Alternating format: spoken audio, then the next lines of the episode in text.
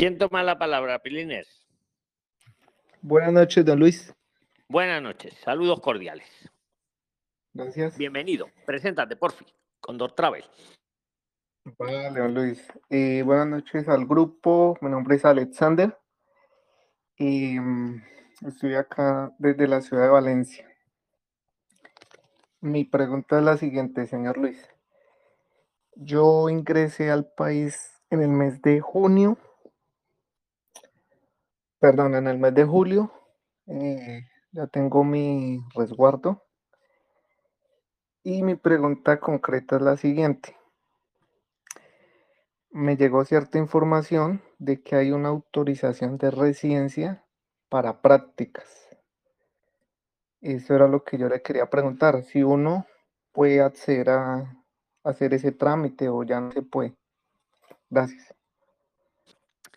Efectivamente, Alexander, sí que existe una residencia para prácticas, pero eh, es para todo aquel que haya realizado un, máster en España y lo haya completado, lo haya completado con aprovechamiento, y entonces puede pedir al año siguiente bien una residencia para prácticas sobre eso que ha estudiado, que ha superado, o bien también la puede pedir para búsqueda de trabajo. Puede pedir una u otra, ¿vale?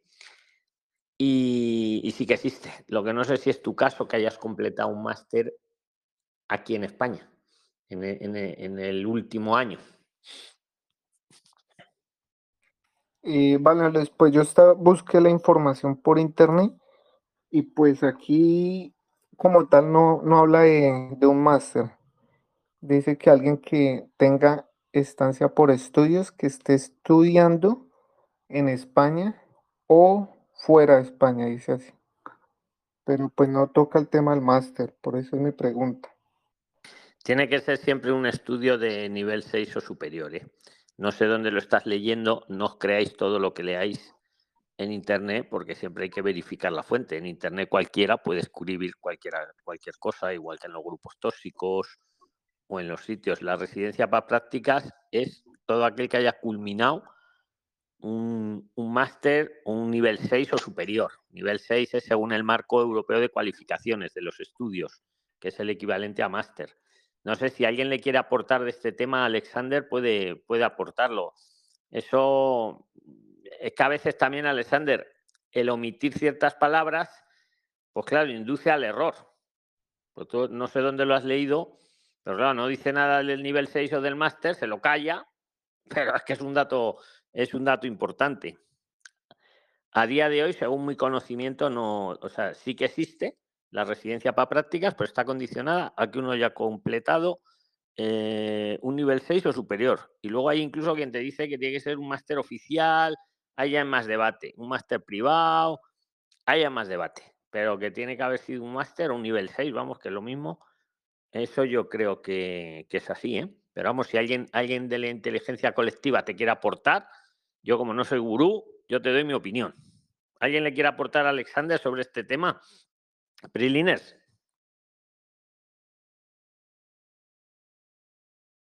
Hola, ¿qué tal? Buenas noches.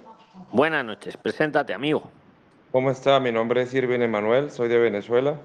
Eh, estoy aquí allá en España. Eh, bueno, no tengo mucho tiempo, pero sí había averiguado el tema. Y bueno, de verdad, eh, refuerzo lo que usted está diciendo. Eh, estuve haciendo todas las investigaciones, inclusive fui para el ministerio. Si tienes que ser un grado superior, debe ser un máster oficial, porque yo también estaba, in- estoy haciendo los procesos para hacer el- la solicitud como tal. Tiene que ser un máster oficial, porque no puede ser cualquier máster. Tiene que ser un máster oficial y que tiene que ser avalado por el ministerio como tal.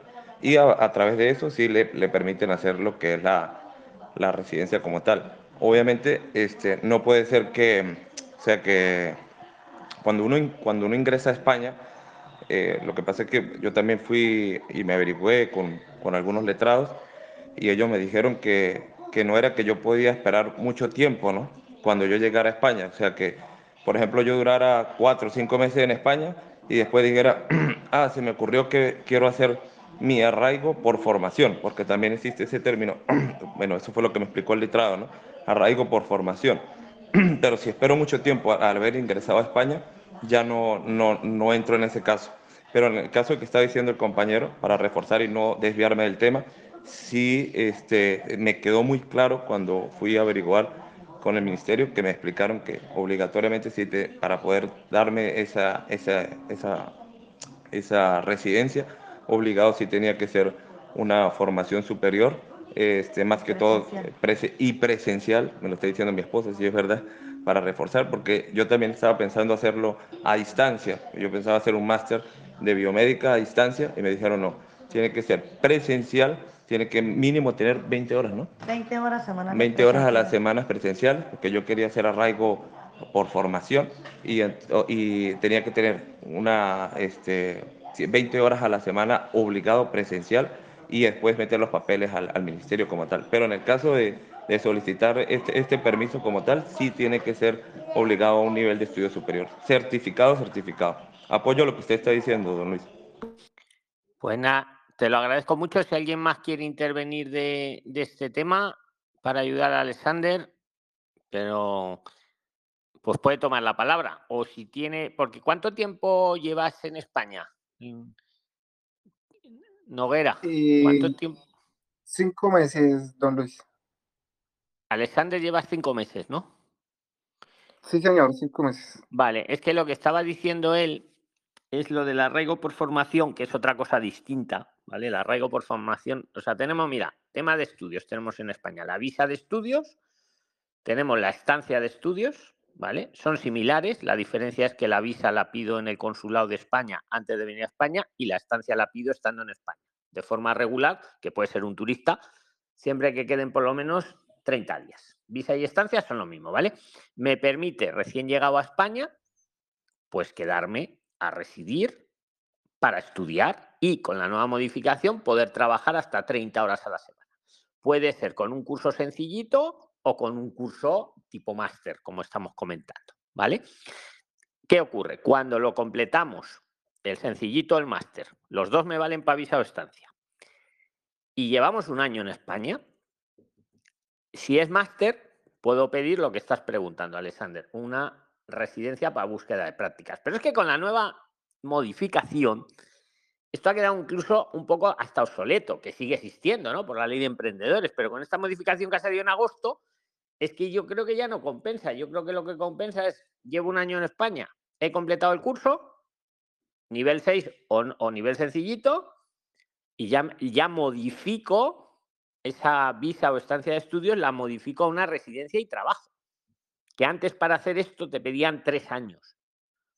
Llevar tres años en España estudiando. Ahora solo te piden un año. Entonces, esto que tú estás comentando de la búsqueda de prácticas estaba muy bien cuando te pedían tres años, porque eso sí se hacía en un año. Pero ahora con esta modificación, todo el mundo, aunque no sea máster, no es para búsqueda de prácticas, es una modificación ya que me permite residir y trabajar. Y si quiero olvidarme del estudio. Y siguiendo con el tema, lo que ha dicho nuestro amigo de Venezuela, existe el arraigo por formación. Marilyn, cuidado con el ruido, por fin.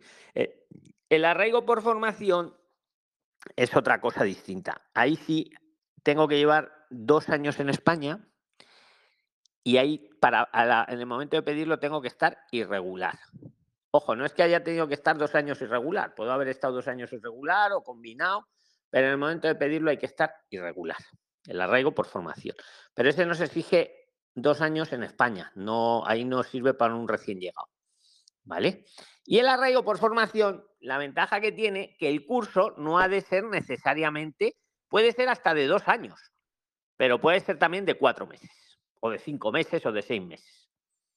Y tiene una limitación, eso sí. Bueno, en todos hay que aprobar lo que hemos venido a estudiar, en todos los, tipos, hay que, hay que aprobarlo, muy importante, pero el arraigo por formación, cuando acabo el curso, me, eh, me, dan un permiso para trabajar también, residencia y trabajo, pero ahí sí tiene que ser de lo que he estudiado. Que en la visa y la estancia de estudios no. En la visa y en la estancia de estudios puedo estudiar, puedo trabajar de lo que quiera mientras estoy estudiando y luego también podré trabajar de lo que quiera. Puede estar relacionado o no. En cambio, en el arraigo por formación sí tiene que estar relacionado con lo que he estudiado el primer año. Luego ya puede, puedo trabajar de lo que quiera. No sé si me explico bien, Alexander, si me quieres repreguntar cualquier cosilla o alguno de los que estáis queréis aportar, pues son bienvenidos todos. Eh, sí, me quedó claro, Luis. Pues yo iba a hacer en un momento la estancia por estudios, pero el problema fue el IPREM, que no, no supe cómo demostrarlo. ¿Porque no llegabas tal vez al IPREM, Alexander, al dinero o porque no... O sea, no tenías tanto dinero a lo mejor para el IPREM o, que no sabías cómo mostrarlo. Sí, no, no tenía tanto dinero para el IPREM. ¿Sabes el truquillo que hay para cuando uno tiene... ¿Cuánto dinero piensas que había que mostrar para el IPREM, en tu caso? Para que le sirva de ejemplo a todos los que lo escuchen luego, ahora y en Spotify luego. Creo que eran como casi 7 mil, ¿no? Que tocaba mostrar. Efectivamente, pero hay un truco, entre comillas, que no es truco, o sea, es legal, es, que os lo voy a repetir para que lo sepáis, para que no os pase como le pasó a Alexander. Son, efectivamente, son, bueno, ahora ya lo van a subir ahora en enero, ¿vale? En 2023 son 600 euros al mes, antes eran 585, bueno, 600 euros al mes. Lo máximo que puedo pedir, Alexander, es para un año. Pues la multiplicación, ¿no? 600 euros o 585 antes del 2023 por 12 meses. Sale unos 7.020 euros. Pero hay un truquillo. Si yo no tengo los 7.000 euros y quiero hacerme una visa, una estancia de estudios, pues me pido, en vez de multiplicar por 12 meses, multiplico por 7 y ya sale menos dinero. Siempre, la, la visa y la estancia de estudios me van a permitir trabajar siempre que el curso sea de más de seis meses. Seis meses y un día, por lo menos, o más. Lo máximo que te dan la visa o la estancia es por un año. Aunque el curso dure dos años, te la dan por un año, luego renuevas. Que no tengo los 7.000 euros, 600 euros por 12. No lo tengo. Bueno, pues me la pido por siete meses. A ver si ahí llego. Y, y luego renuevo. Ese es un poquito el sobre eso, señor Luis, con su permiso. Sí, adelante, tomar la palabra. Ahí no sale, mira, estoy multiplicando 600 euros por siete meses, 4.200. Ya no son los 7.000. Y luego renuevo, y si no me he gastado el dinero, puedo usar el mismo dinero. Por eso es enseñarlo. ¿Qué opináis? Ajá. Eh, tengo una pregunta en eso, porque, bueno, he escuchado todas las veces esa, esa recomendación. Pero, ¿qué sucede? Aun cuando el curso dure un año o dos años, yo en la solicitud puedo decir que voy a solicitar solo seis meses o tengo que conseguir obligatoriamente un curso de siete meses. Pues buena, muy buena, muy buena pregunta. Muy buena pregunta. Bueno, siempre vamos a, a siempre tendría que ser más de seis meses, ¿eh? más de seis. Puede ser seis meses un día, siete meses para redondear. Muy buena pregunta, ¿eh? ¿eh? Yo me temo, me temo, y sabéis que no soy gurú y lo que no sé, yo no me invento nunca nada, lo digo. Mm, vamos a investigar. Yo me temo que habría que buscar en ese caso, pues eso, un curso de siete meses, de ocho meses. Pero tampoco estoy muy seguro, ¿eh? Os lo dejo ahí en la mesa. O sea, porque tu pregunta sería, por reformularla de otra forma, ¿me busco un curso de un año? como no llego al IPREM, pues me lo hago por siete, pido una, una estancia, una visa de siete meses.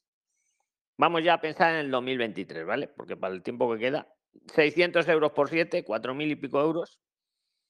Y con eso me lo van a dar. Podría, podría ser que sí, ¿eh? Podría que ser que sí. Es que no te voy a, responder ni un sí rotundo ni un no rotundo, porque podría ser que sí, porque luego está condicionado que tú lo renuevas. Tú luego puedes renovar. Entonces, ¿cómo renueva? Vamos a, vamos a poner ejemplo. Priline, vamos a suponer que yo tengo un curso de un año. Yo no llego a los 7.000 euros. Tengo 4.000. O vale, pues lo pido por 7 meses. Pido mi visa o mi estancia por 7 meses. Mi PREM, aquí están los 4.000 euros. Los enseño. ¿Qué pasa? Que cuando llevo, fijaros, la, la visa y la estancia se puede renovar 60 días antes de que caduque.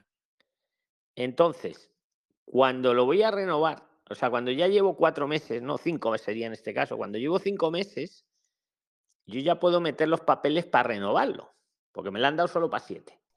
Entonces llevo cinco meses, todavía quedan dos meses, pero yo ya puedo ir metiendo papeles para renovar por lo que me queda. ¿Y qué me piden ahí?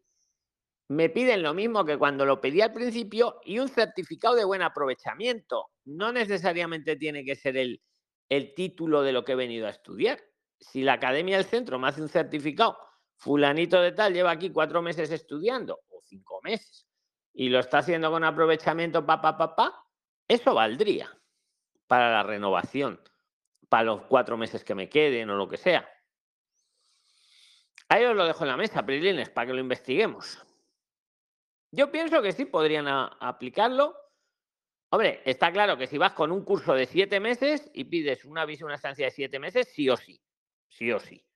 Siempre que el curso ya sabemos que tiene que ser avalado, presencial y 20 horas mínimo a la semana. Ahí seguro que sí o sí. Pero la gran incógnita es si el curso es un año y la pido de siete meses, ¿me la van a dar?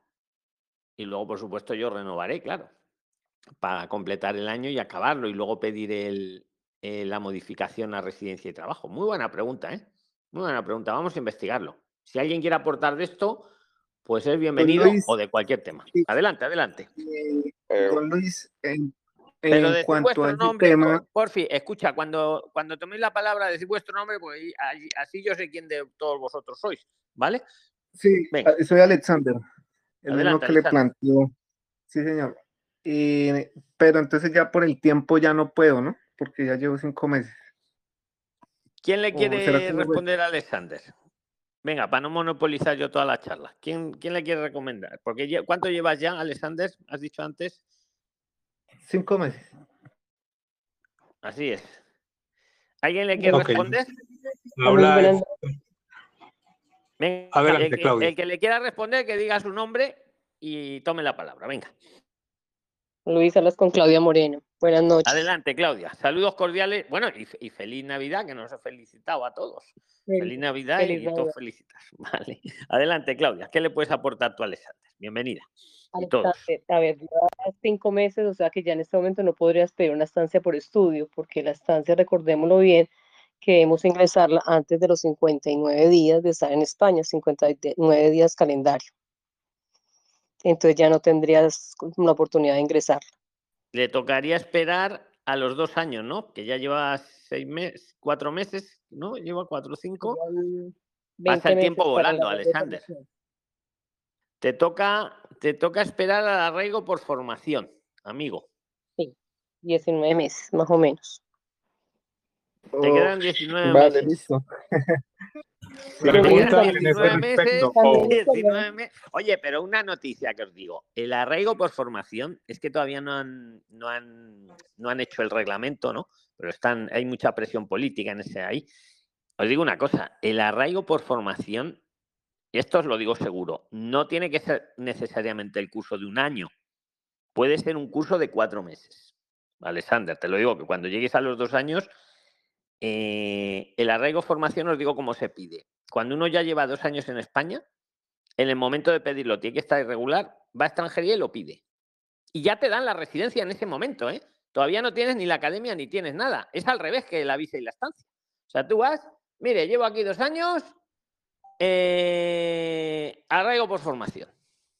Te lo dan y estás condicionado a que en los siguientes 90 días les lleves la matrícula de lo que vas a estudiar.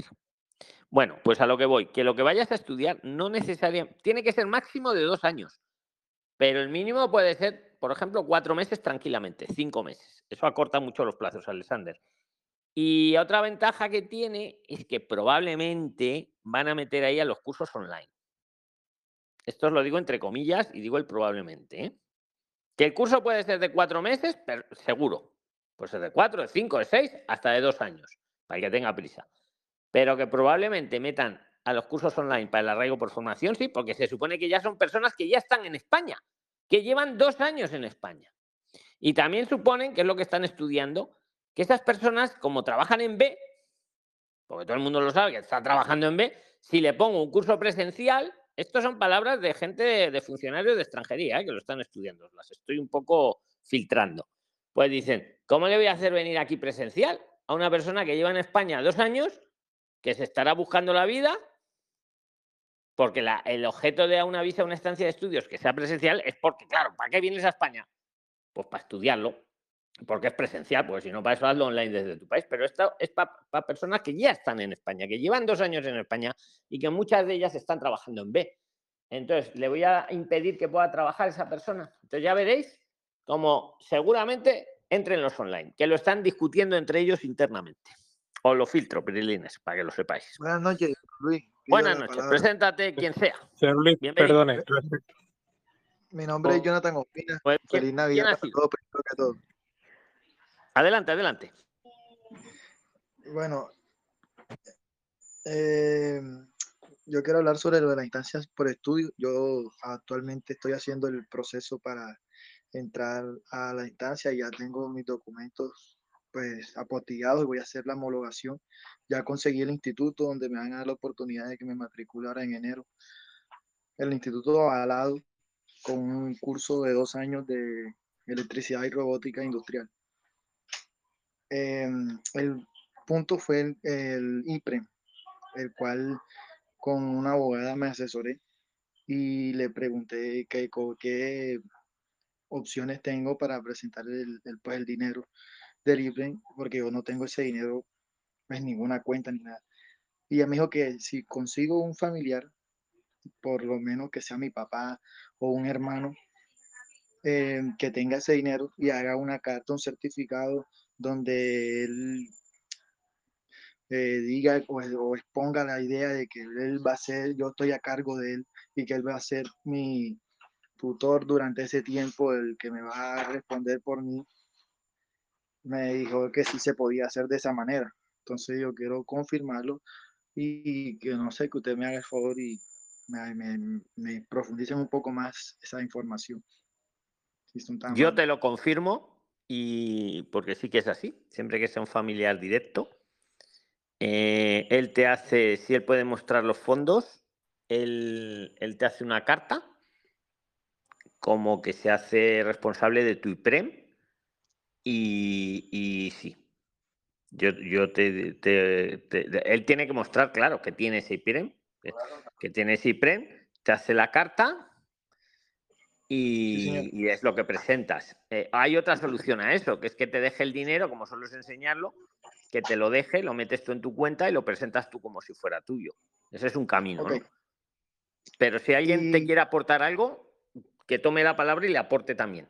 Y ahora sí, otra cosa. Y, y, con respecto a esa carta, ¿debe estar apostillada también? ¿O simplemente, o sea, que, ¿dónde la debes el certificar para que valga como verdadera? Aquí en el. claro, estamos hablando de estancia, ¿no? Estás en España. Sí, sí, sí, la instancia, yo estoy aquí en vale. Pues mm, si estás en España, no sería necesaria apostilla. El familiar está en España también, se supone, ¿no? El que te va a apoyar. No, señor. No, señor. amigo. amigo. Claro, ahí sí. Ahí sí. Ahí sí que tendría que estar legalizada. O sea, yo la haría con escribano, con notario y, y apostillada. ¿Alguien quiere aportarle a, a Ospina de este tema? Bueno, tengo otra, otra, otra pregunta rápidamente. Dila, para que... dila, dila. Sí, sí, tranquilos. Hoy, hoy, estamos más tranquilitos. Como es medio Navidad, adelante, adelante. La otra es la siguiente.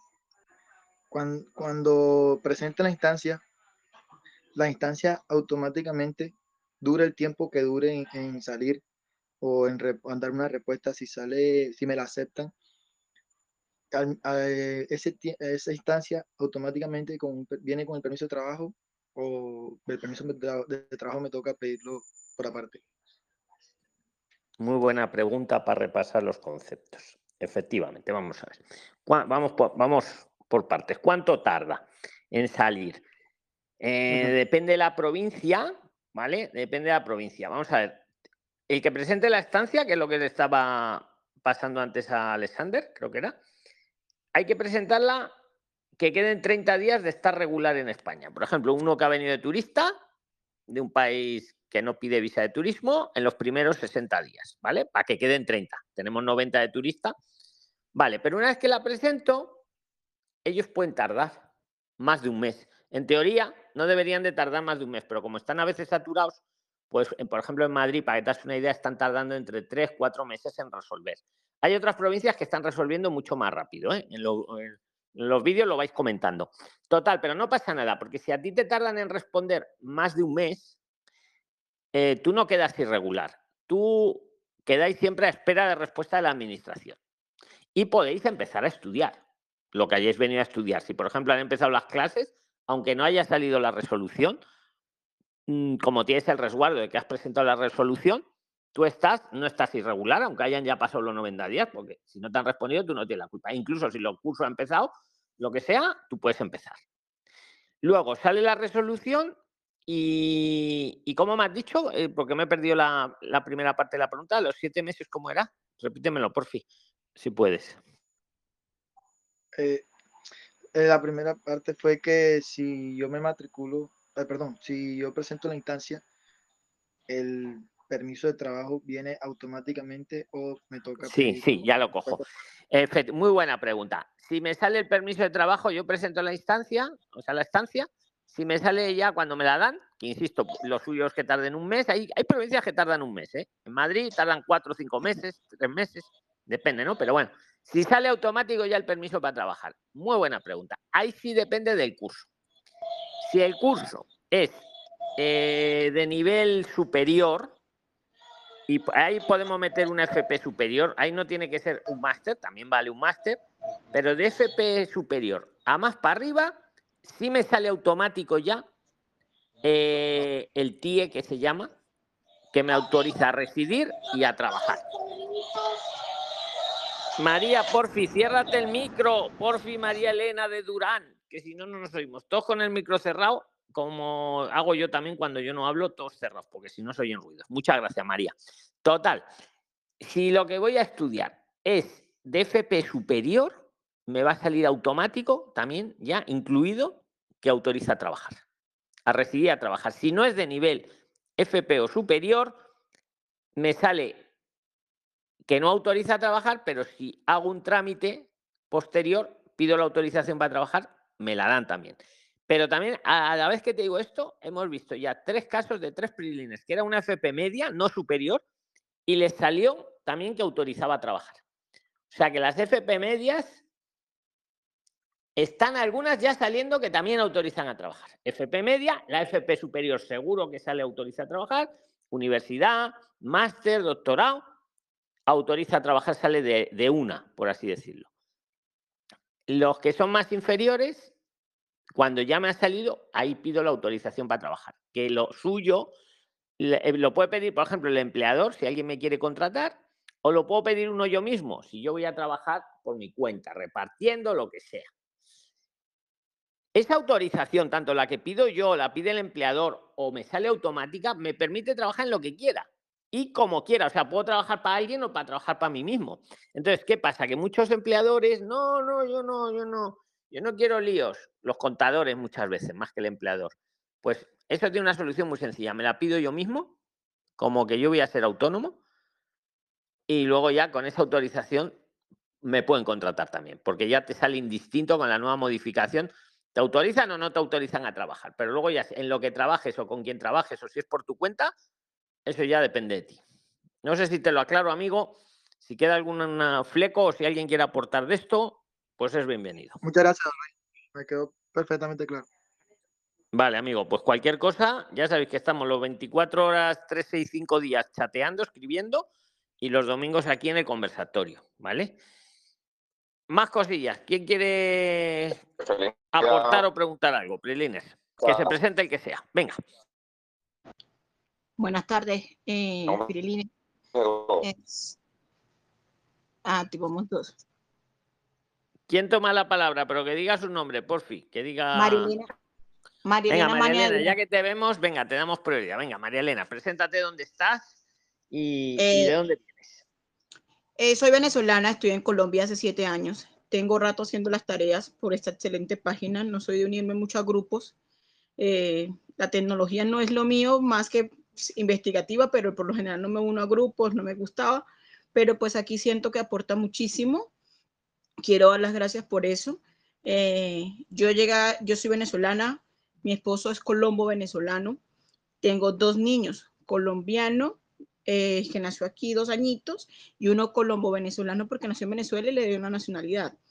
He visto la opción de mirar España, he escuchado muchos de los videos, he visto de años anteriores y a los de estos más recientes, después que me tuve el privilegio de unirme al grupo de Telegram y ver los videos directos y uno que otro video que puedo agarrar en vivo porque pues el trabajo no me deja tanto. Hasta ahorita fue lo mismo. Como siempre estoy chequeando aleatoriamente, pues vi el en vivo y me pude meter. Tengo una duda que aunque he hecho varias tareas o investigaciones, si vemos la opción de, irnos con estancia de estudio, eh, porque obviamente podemos declarar eh, el dinero para tenerle el pago en las carreras. Eh, usted amablemente me mandó el enlace de cómo conseguir los, los institutos. me llama mucho la atención el tema de los niños. Yo me voy por estancia de estudio y pues mi esposo también va por estancia de estudio en qué estatus quedan los niños, porque yo voy a estar legal, mi esposo también, si nos aprueban estancia de estudio y tenemos para declarar, pero ¿qué hago con los niños que son menores de edad? He visto muchos videos y no he conseguido la información, no sé si no he hecho bien la tarea en esa parte. No, sí que la has hecho muy bien, la has hecho muy bien. Eh, a ver, yo te lo puedo decir, pero casi prefiero que si alguno de los que estáis en la sala la queréis aportar a, a María Elena, se lo digáis. ¿Qué pasa con los niños si ella viene, se pide una estancia para ella, otra para su marido, que le va a permitir trabajar sus 30 horas, que al año siguiente le va a permitir modificar ya a una residencia y trabajo y se puede olvidar de estudiar si quiere y controla ya el proceso, porque no es como lo del asilo, con la estancia no hay que pedir citas, no estamos con la cita con la famosa cita, que no hay citas, que hay que pagar, que me la dan para dentro de no sé cuántos meses, luego para dentro de un año me dan la segunda entrevista. Me han dado la segunda entrevista para dentro de un año, pues ahí María Elena ya ha acabado el curso. Y ya está modificando. Claro, ya están modificando a residencia y trabajo, ya de, una, de una. El fallo que hay que mostrar el IPREM. El truco, que, que si no tenemos los 7.000 para mostrar, podemos mostrar 4.000 y me pido la estancia por siete meses y luego renuevo hasta llegar al año. Ahora, su gran pregunta es, ¿qué pasa con los niños? Son menores de edad los niños, ¿no, María? Sí, uno tiene dos y uno tiene diez. Pues yo invito a cualquiera de los que estéis en la sala, que soy muchos, que, ¿qué pasa con esos niños? ¿Qué solución le daríais para los niños? Yo la tengo en la punta de la boca, pero prefiero que seáis vosotros. buenas noches, yo le puedo ayudar. Adelante, preséntate, porfi. Mi nombre es Marita La Torre, este, yo soy de Perú. Porque yo te eh, conozco, yo te conozco, Marita, pero ellos algunos a lo mejor no. Por eso siempre os lo digo. Adelante, Marita, adelante. feliz Navidad, ¿eh? Feliz Navidad. Feliz Navidad, sí, feliz Navidad para todos. Eh, Marilena, bueno, los niños, en el caso de la edad de tus hijitos, entiendo que, bueno, ellos se quedarían irregulares pero en el caso de los niños no habría problema, ¿no? Porque ellos este, tienen educación acá en España y también tienen pues, el tema de salud, ¿no? Entonces, como que no hay mucho problema ni mucha exigencia porque al fin y al cabo tus hijos dependen de ti, no, no tienen que trabajar ni mantenerse, ni mucho menos, ¿no? Entonces, durante el tiempo que tú estés estudiando, ni tu esposo, pues los niños van a tener educación, que es lo que se, que es lo que más se quiere, ¿no? Y bueno, dependen de, de ustedes directamente, ¿no? Entonces yo pienso que por ahí no habría tanta preocupación. Estate tranquila.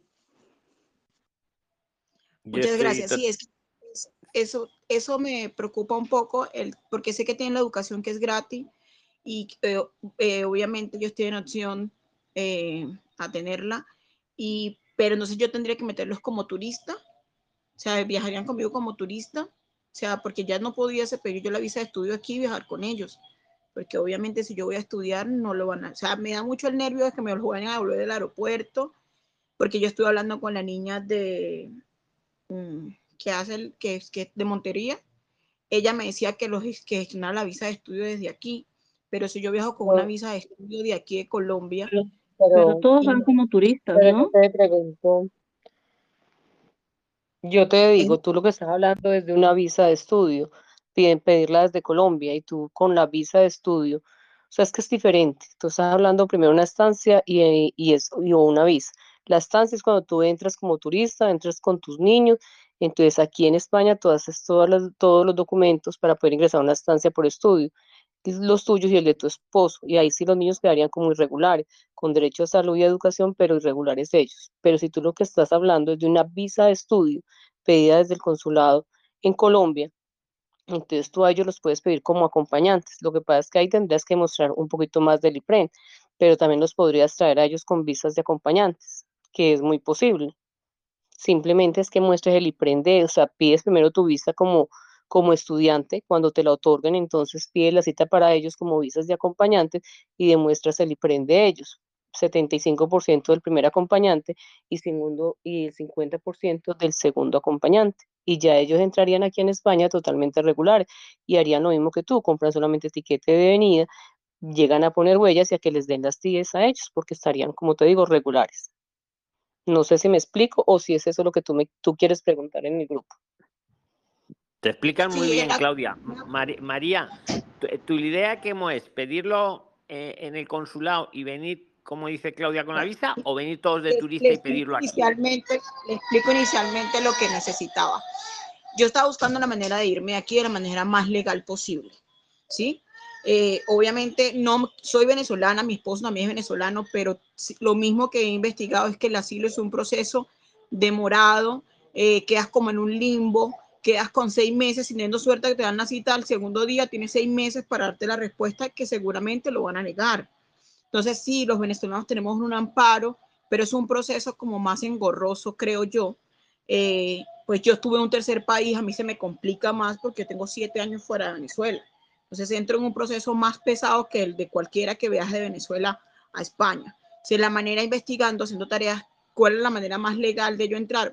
Vi la opción de la visa de, eh, sin lucro, no me recuerdo el nombre, pero es que me da el temor, yo puedo presentar la primera, la primera cantidad de plata, pero el segundo yo tengo que renovar el doble y obviamente no lo voy a tener. No, pero espera, espera, que ahí te corto un poco para, para que algún despistado lo oiga. Eh, bueno, ¿qué le ibas a decir, Claudia, de la visa no lucrativa para el segundo año? No, lo mismo que tú. O sea, que, o sea, el primer año. Me ha leído el pensamiento, entonces, ¿no? ¿Verdad? A ver, díselo tú mejor, venga, díselo. Disculpa, Luis. No, no, es, verdad. Hemos, eh, dice, prefiero que te lo diga Claudia. Lo que pasa es que con la visa no lucrativa el primer año tú presentas el IPREN que te pide, lógicamente para ti y para tus acompañantes, pero tienes la opción de cambiarlo a los 10 meses, o sea, uno debe cambiar, renovar o cambiar eh, el estatus que tengan en España, de acuerdo como a cierta visa 60 días antes, entonces la visa no lucrativa tú lo puedes hacer 60 días antes y cambiarla por una de residencia y trabajo. Y ya no tienes que mostrar el IPREN doble. Ahí no nuevas no lucrativas, sino modificas.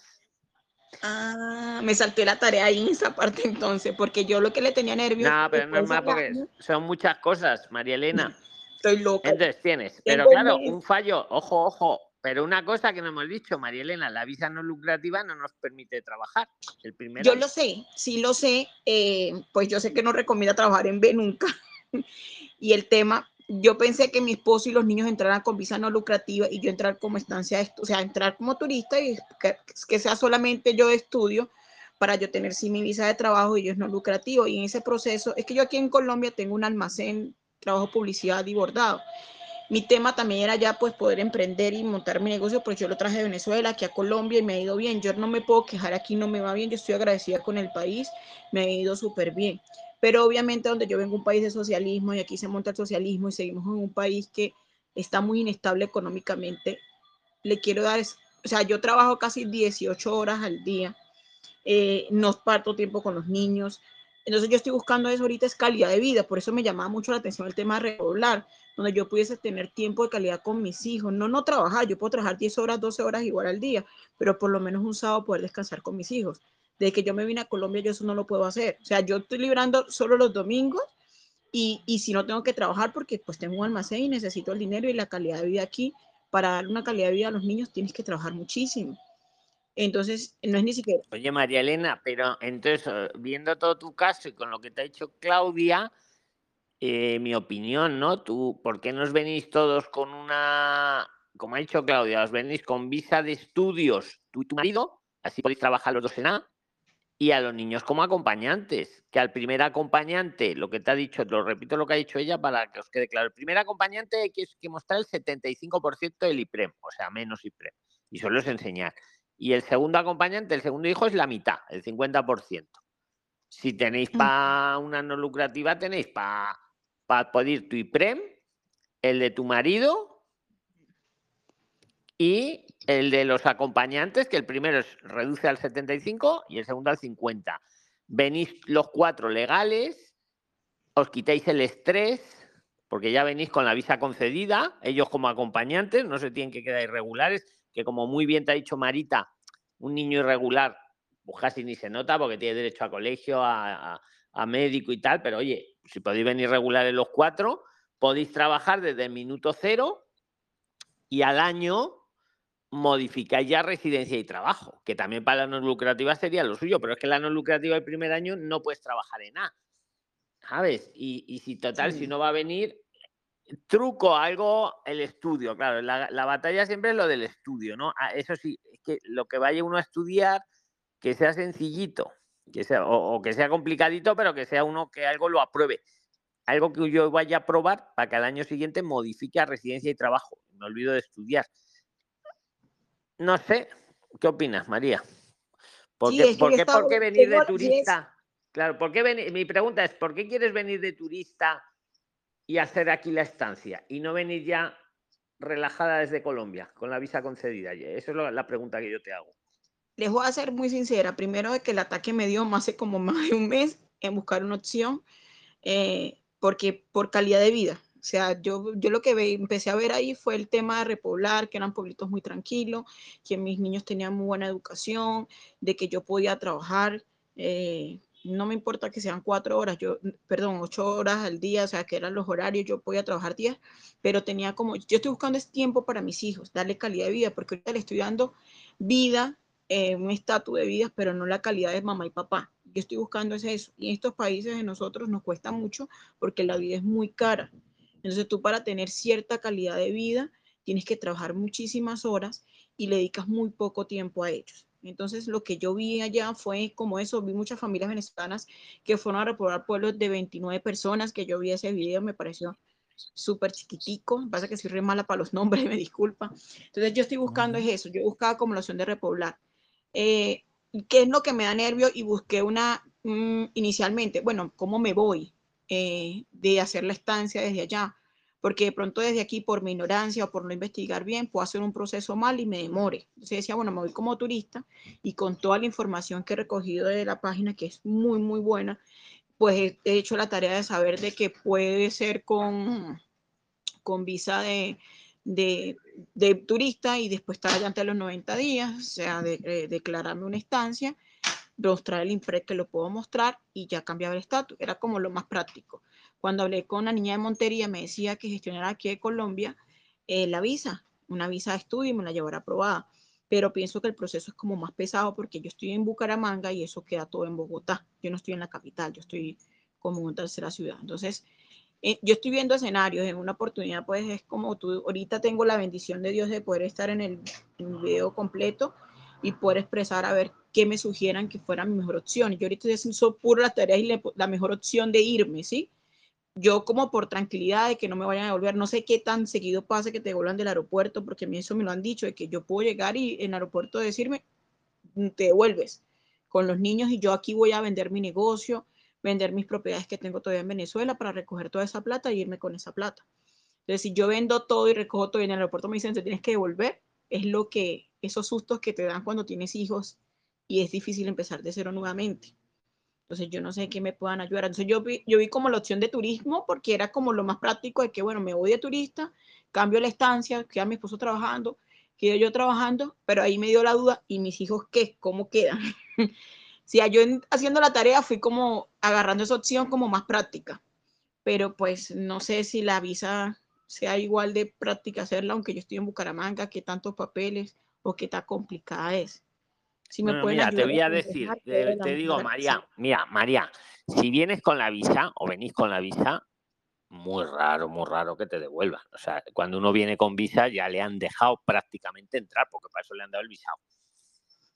Eh, otro dato que os doy. Si vienes como turista y cumplir los requisitos bien cumplidos, lo de la reserva del hotel y si es paga mejor, los 100 euros por día, por persona y día, y que cuadra todo, es raro también que a uno le devuelvan.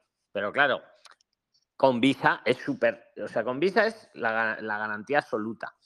Entonces, claro, tú dices, no, yo es que opino como lo que te ha dicho Yolanda de Montería, ¿por qué no lo haces desde allí? Tú me dices, bueno, es que en Bucaramanga, ¿no, ¿no hay consulado en Bucaramanga o qué? No, está en Bogotá, yo estoy a 12 horas de la capital. 8, 12 horas.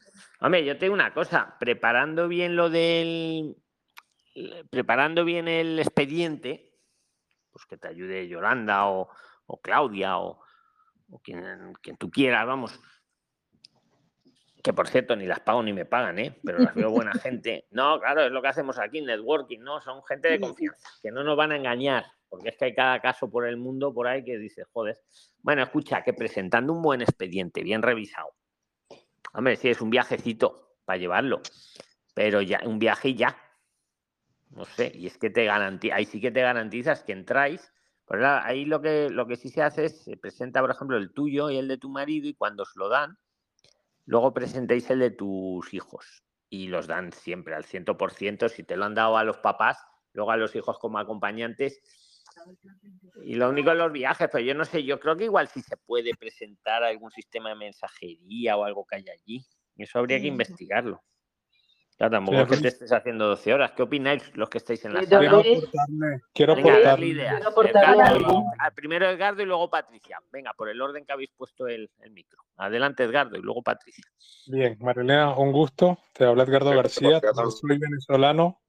Eh, soy colombo venezolano. Estoy acá en Colombia y estoy justamente en el mismo trámite que tú.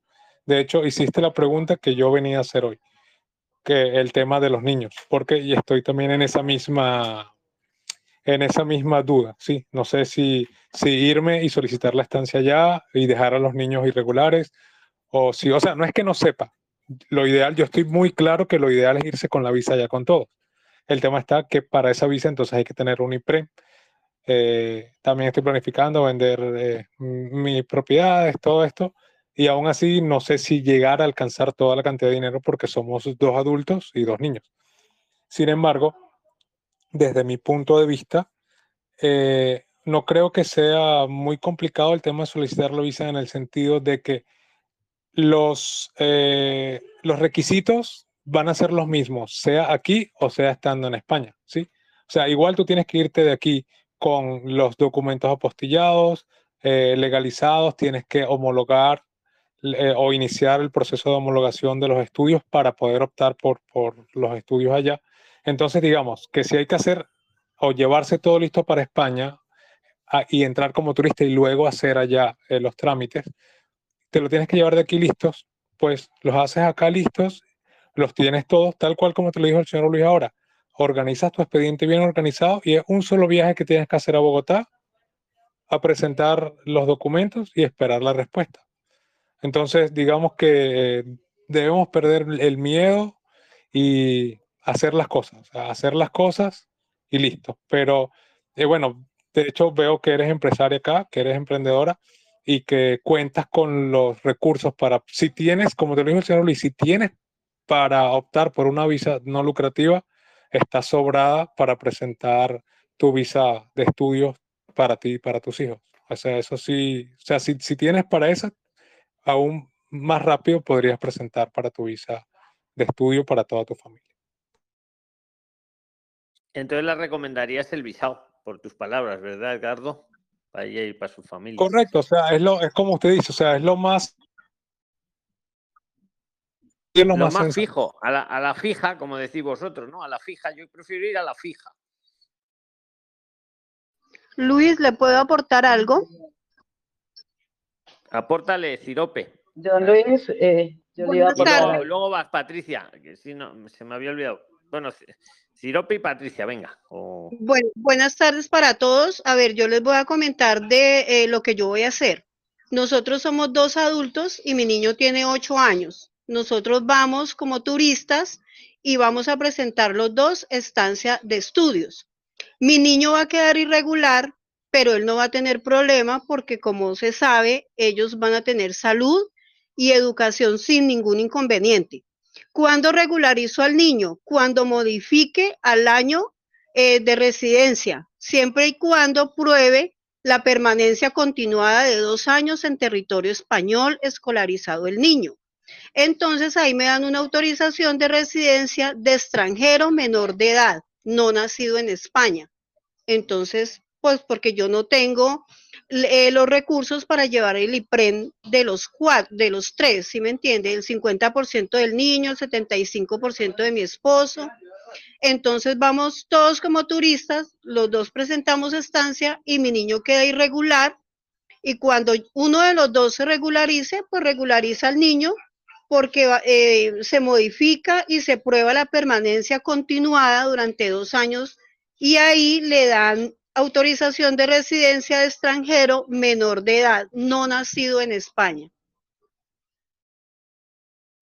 Muy buen plan, muy buen plan también, Cirope. Allí, muy, muy buen plan. ¿Qué Eh, querías Luis, aportar, eh, Patricia? Sí, venga, adelante, Eh, preséntate. don por Luis, eh, pues yo le aconsejaría a María o le daría mi opinión a María, que si tiene los recursos para la no lucrativa, que se vaya a la fija con una no lucrativa que puede llevar y entrar con sus hijos sin ningún inconveniente.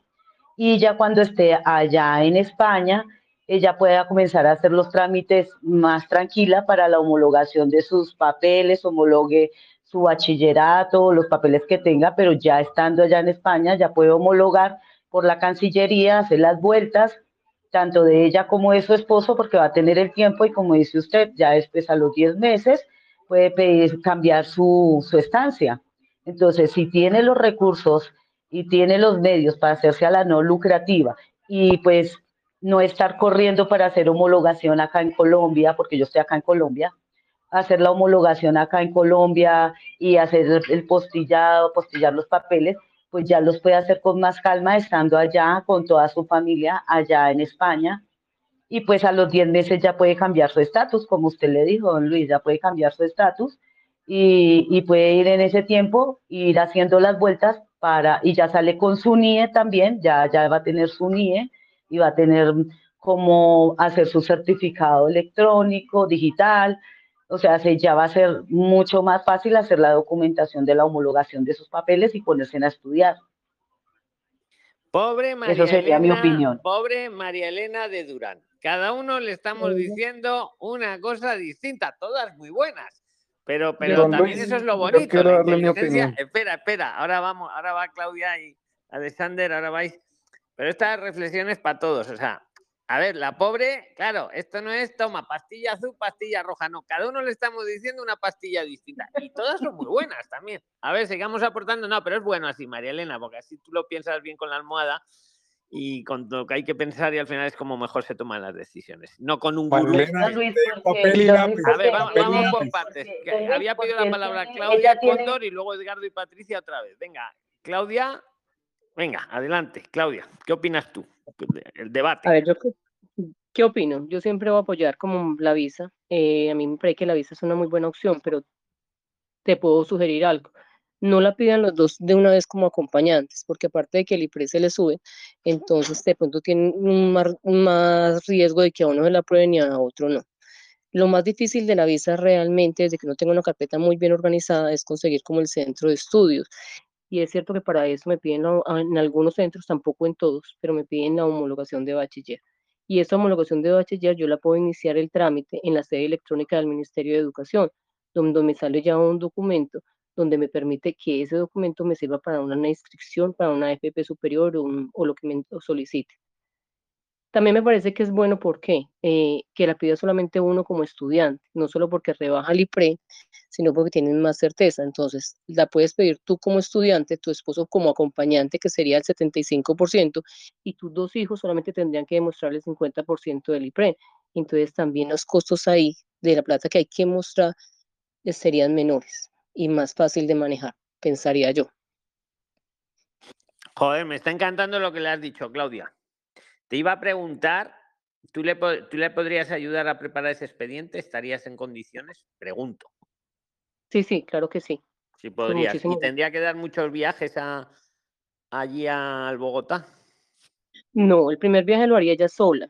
Entonces ella presenta su expediente, tiene que ir la carpeta, como te digo, lo más organizada, o sea, ellos, allá les gusta que la carpeta esté como completamente organizada, y hasta, hasta en un orden. Y uno lleva, son dos carpetas al consulado, lleva la original y la copia. Normalmente el funcionario coge la copia y uno se queda con la original y él va pasando. Y a medida que va pasando, pues uno también va pasando en la carpeta de uno y él empieza a preguntar y hacer la entrevista normal.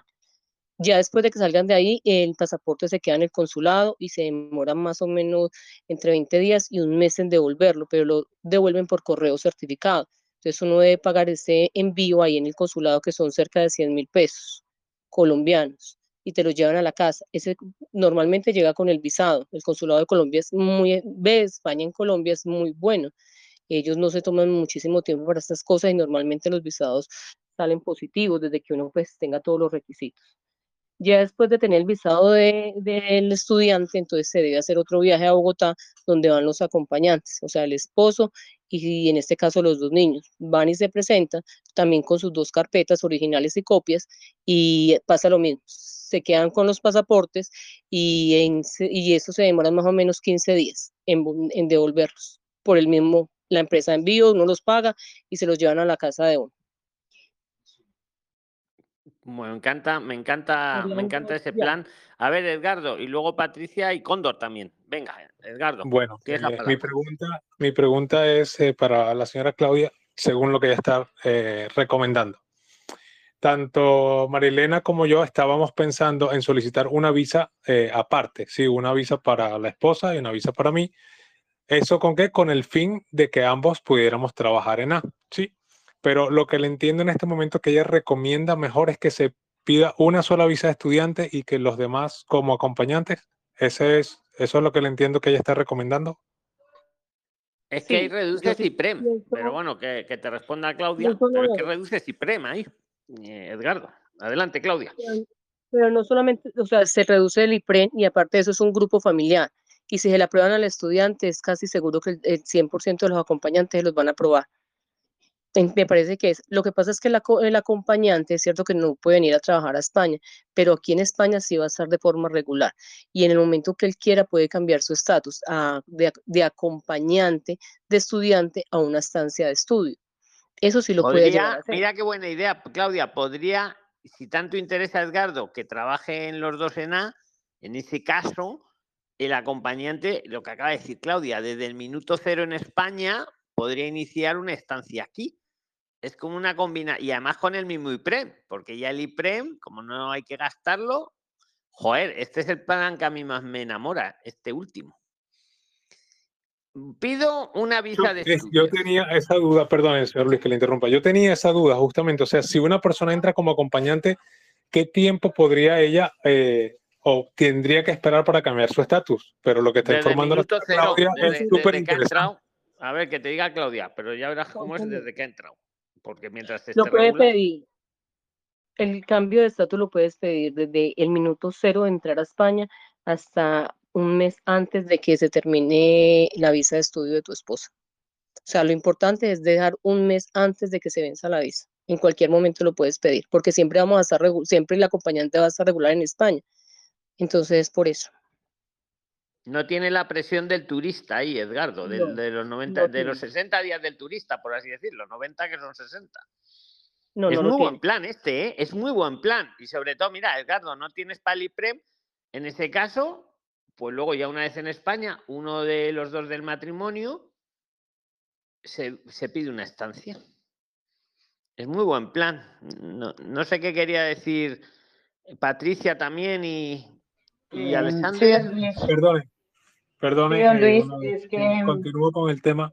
Eh, bueno, sabe que para esto, cuando queremos salir planificados, uno piensa y piensa y piensa y piensa. Entonces, eh, el otro punto que, yo estaba. en la parálisis por análisis. Es bueno pensar, pero no, no, no. la parálisis por análisis. O sea, de todas formas, como estamos en diciembre y, y digamos en mayo que comienzan las, las matrículas, eh, estoy recogiendo toda la información posible con el fin de que ya, o sea, yo, de hecho, ya yo fui al consulado y ya yo solicité mi NIE, estoy esperando respuesta. O sea, yo estoy, caminando. Eh, un inciso que te hago, Edgardo, y a todos, y a María Elena ya la veo más feliz. estoy de acuerdo con lo que ha dicho Claudia. Yo creo que lo más complicado es el centro de estudios.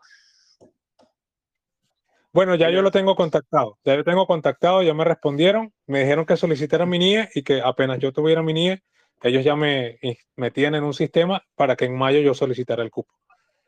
Eh, entonces, digamos o sea, que yo no es que estoy paralizado pensando, yo estoy en acción.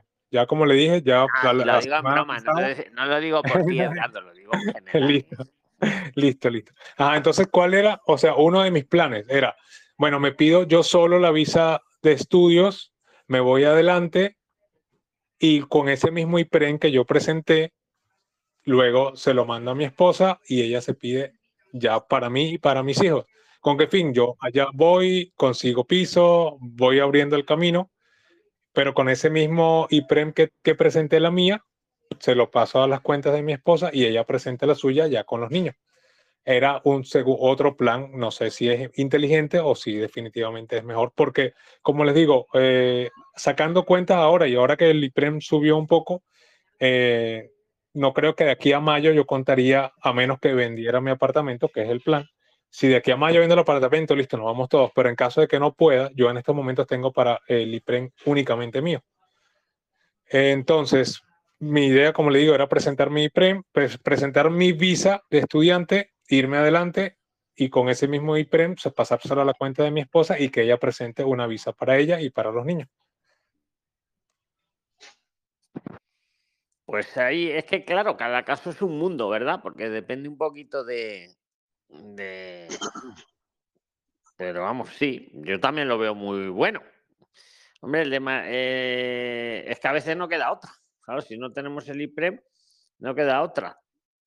No lo veo mal tampoco. Hombre, y ahí, ahí viendo lo bueno de lo del plan de Edgardo, que él lo ha dicho, dice, no, vengo yo primero y ya voy abriendo el camino para que luego lleguen ellos. Que no es lo mismo venir toda la familia y buscar el alojamiento todos, que venir uno, lo busca y luego viene el resto.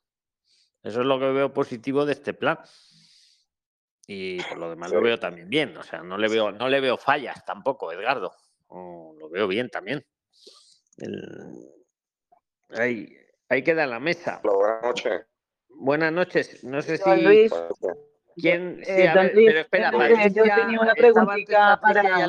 Venga, Patricia, venga, adelante, Patricia, luego eh, vas, Eduardo. Eh, don Luis, yo tengo una pregunta para la señora Claudia. Lo que pasa es de que yo estoy acá en mi país, estoy en Colombia. Eh, también estoy haciendo la tarea, estoy siguiendo también a Viajamor a Mercedes para mirar también sobre los vuelos. Eh, mi pregunta es, eh, lo complicado acá en mi país de origen es conseguir el centro de estudios. Yo le escribí a la Escuela de Hotelería y Turismo Teruel, pero lo mismo pasa, o sea, el IPREN es por, eh, allá dicen que son dos años. Entonces, la vaina es de que... No, pero aunque sea, escucha, pero un inciso rápido para el despistado que lo escuche esto conduciendo, cocinando, por cierto, si escuchan en Spotify, ponernos cinco estrellas por fin, si os gusta lo que estáis oyendo, que aunque el curso sea de dos años, el IPREN solo hay que mostrar de un año. Porque lo máximo que te dan la visa de la estancia es por un año, aunque el curso dure dos años.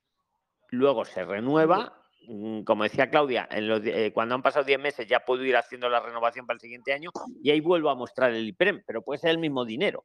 Como no me lo he gastado, pero máximo es de un año, ¿eh? no es más. Eh, sí, don Luis, pero mi pregunta es, por ejemplo, ¿qué otros centros de estudio? Porque yo estaba averiguando qué centros de estudio abren abril y mayo, porque yo pienso viajar para abril, pues para cuando estén ya abiertas las convocatorias o las plazas, como le dicen allá.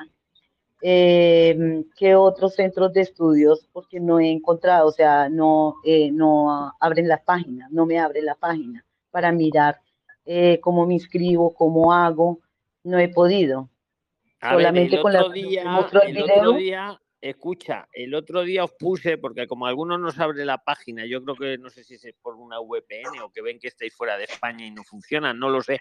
Igual con una VPN lo solucionáis, pero bueno, para que no pasara eso, el otro día os pusimos eh, por provincia todos los centros todos los centros están ahí puestos en el grupo y en el de estudiantes está también, porque sabéis que está el canal de estudiantes, está todo en el grupo de los casi 30.000 prilines que vamos a hacer ya, ¿no? Ahí estamos conversando. Entonces os pusimos antes de ayer todos los de Madrid, todos los de Sevilla, todos los de Valencia, todo, por, provincia, un listado de todos los centros. Todos abren ahora, los públicos ahora en abril, mayo, abren las, las matrículas para matricular en junio.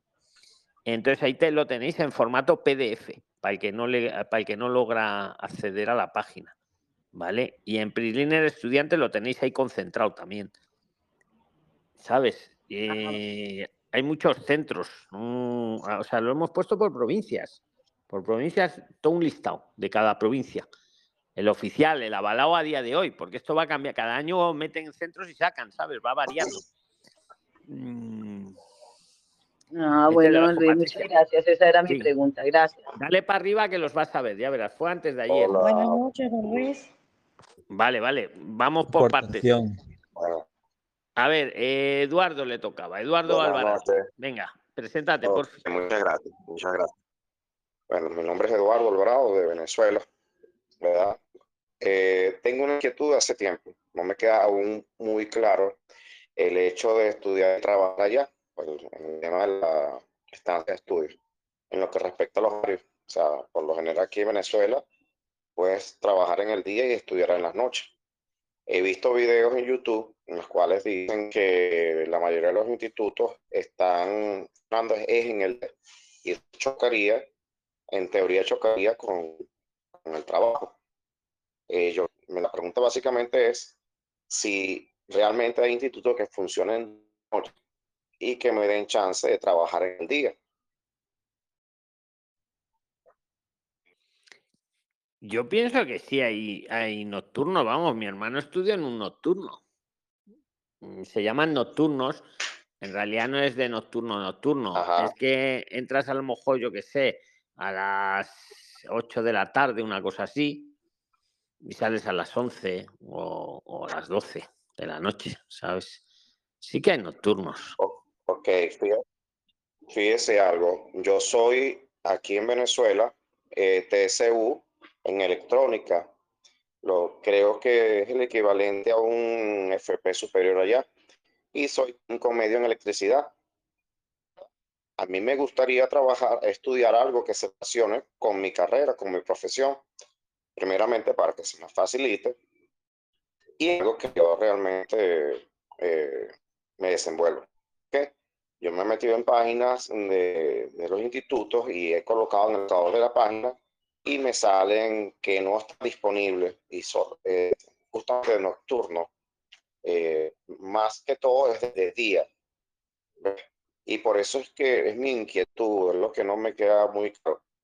En una opción B, un plan B, podría estudiar otra cosa, ¿verdad? Que sea algo más fácil, eh, que dure los siete meses, seis meses y un día, como dice usted, tema del IPREN, renovar eh, no tengo claro. Oye, una cosa que os diga, esto del IPREN renovar y todo esto que parece así un poco rollo, luego una vez que estáis aquí con el NIE, que lo podéis tener desde antes, o si no, os lo van a dar sí o sí con la visa o con la estancia, os va a salir con NIE. Si no lo tenéis de antes, bueno, pues eh, lo primero que hacéis, os sacáis el certificado digital y la renovación no os tenéis ni que mover del sillón para hacerla. Insisto, la ventaja que tiene todo esto que estamos hablando es que no es el rollo de la cita esa de asilo, que, te la dan para dentro de no sé cuánto y luego la segunda entrevista por un año. O sea, es que ahora que has dicho, Eduardo, lo de la renovación, la renovación luego no es nada.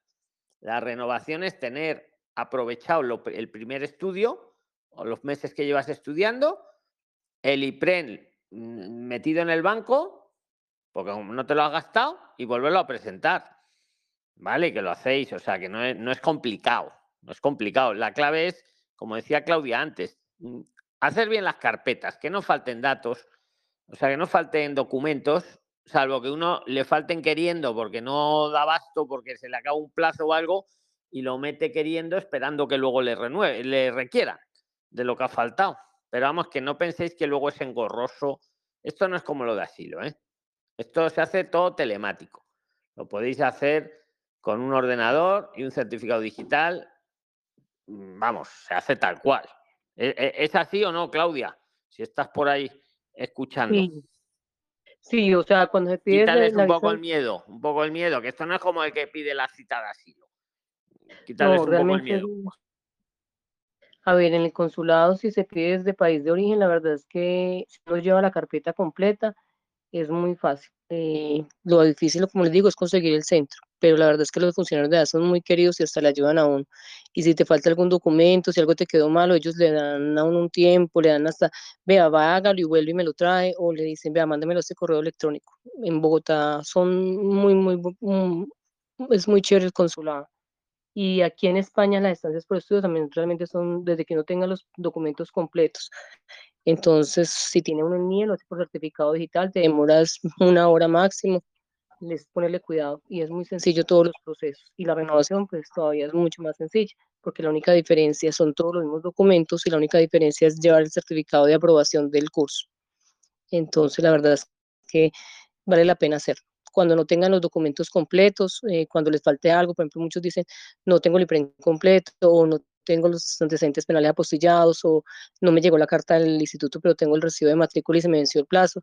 Yo les sugiero, ingresen las, las carpetas como, como las tengan, porque igual ellos los van a requerir y entonces ustedes van a tener plazo de 10 días para su subsanación, un mes para ingresar un recurso, donde pueden en anexar todos los documentos que les están pidiendo y que sus procesos se demoran un poquito más, pero van a salir. Y es lo mejor que uno puede hacer en este momento.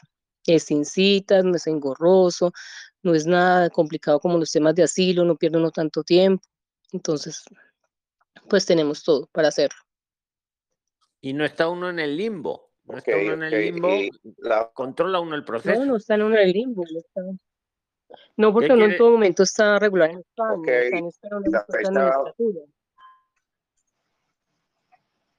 Dinos, Eduardo, dinos, luego va Pablo. Son solamente en Sí, las fechas para matricularse son solamente en mayo o hay otras en el año, durante el año. ¿Cómo son las fechas, Claudia? ¿Tú lo sabes? Pues para, para instituciones públicas normalmente son en mayo, mayo y junio son inscripciones. En septiembre abren matrículas extraordinarias cuando inician las clases. Eh, pero realmente las matrículas extraordinarias duran más o menos entre septiembre y, octubre en los centros públicos.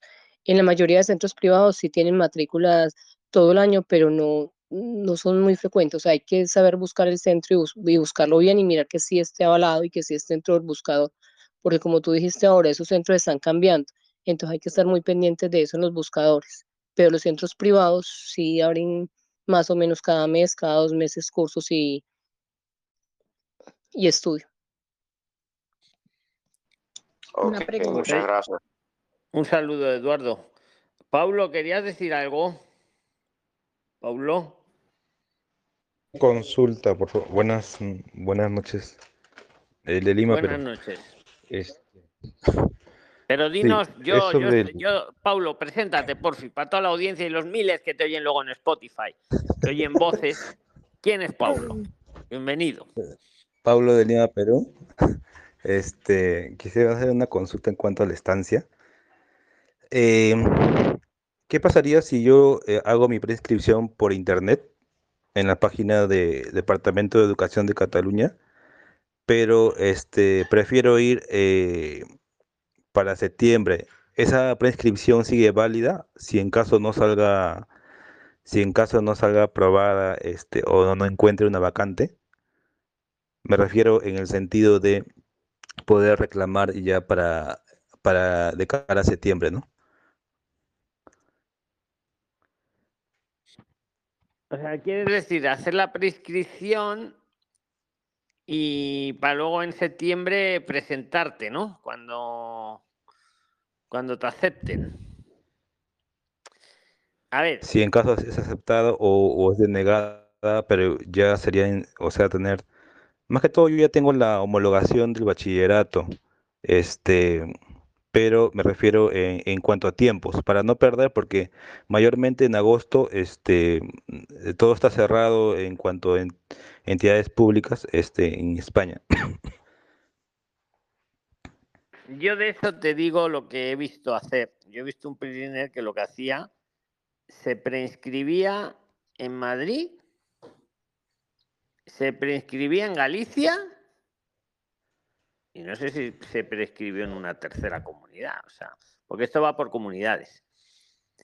Y, en, en, por ejemplo, en Madrid te eligen, te hacen elegir hasta 10 hasta 10 estudios por orden de preferencia, ¿vale? Y supongo en Galicia también, o sea, no, no eliges solo uno, varias, varios estudios te piden por orden de preferencia. Por si no hay plaza en uno, te pasan al siguiente y así. Bueno, pero eso es la preinscripción, preinscripción, que por cierto están pidiendo ahora el NIE, ¿vale? Eh, luego, ¿qué pasa? Que ya si te aceptan, ahí sí tienes que ir físicamente. Y claro, lo que le pasaba a este, si le aceptan en Galicia y le aceptan en Madrid, tiene que decidir a cuál de los dos, porque lo que no puede ir, eh, o sea, pero la prescripción sí la hizo. No sé si eso te responde un poco, Paulo. Eh, Ahora, espera, lo hizo desde España. Era, esto estamos hablando de una renovación. Él lo hizo para una renovación. Entonces me chocó a mí, digo, joder, ¿pero qué vas a hacer? ¿Te vas a ir a Galicia a estudiar o te vas a quedar en Madrid? No, como no lo sé, se buscó, se prescribió en Madrid y se prescribió en Galicia. Luego al final se quedó en Madrid.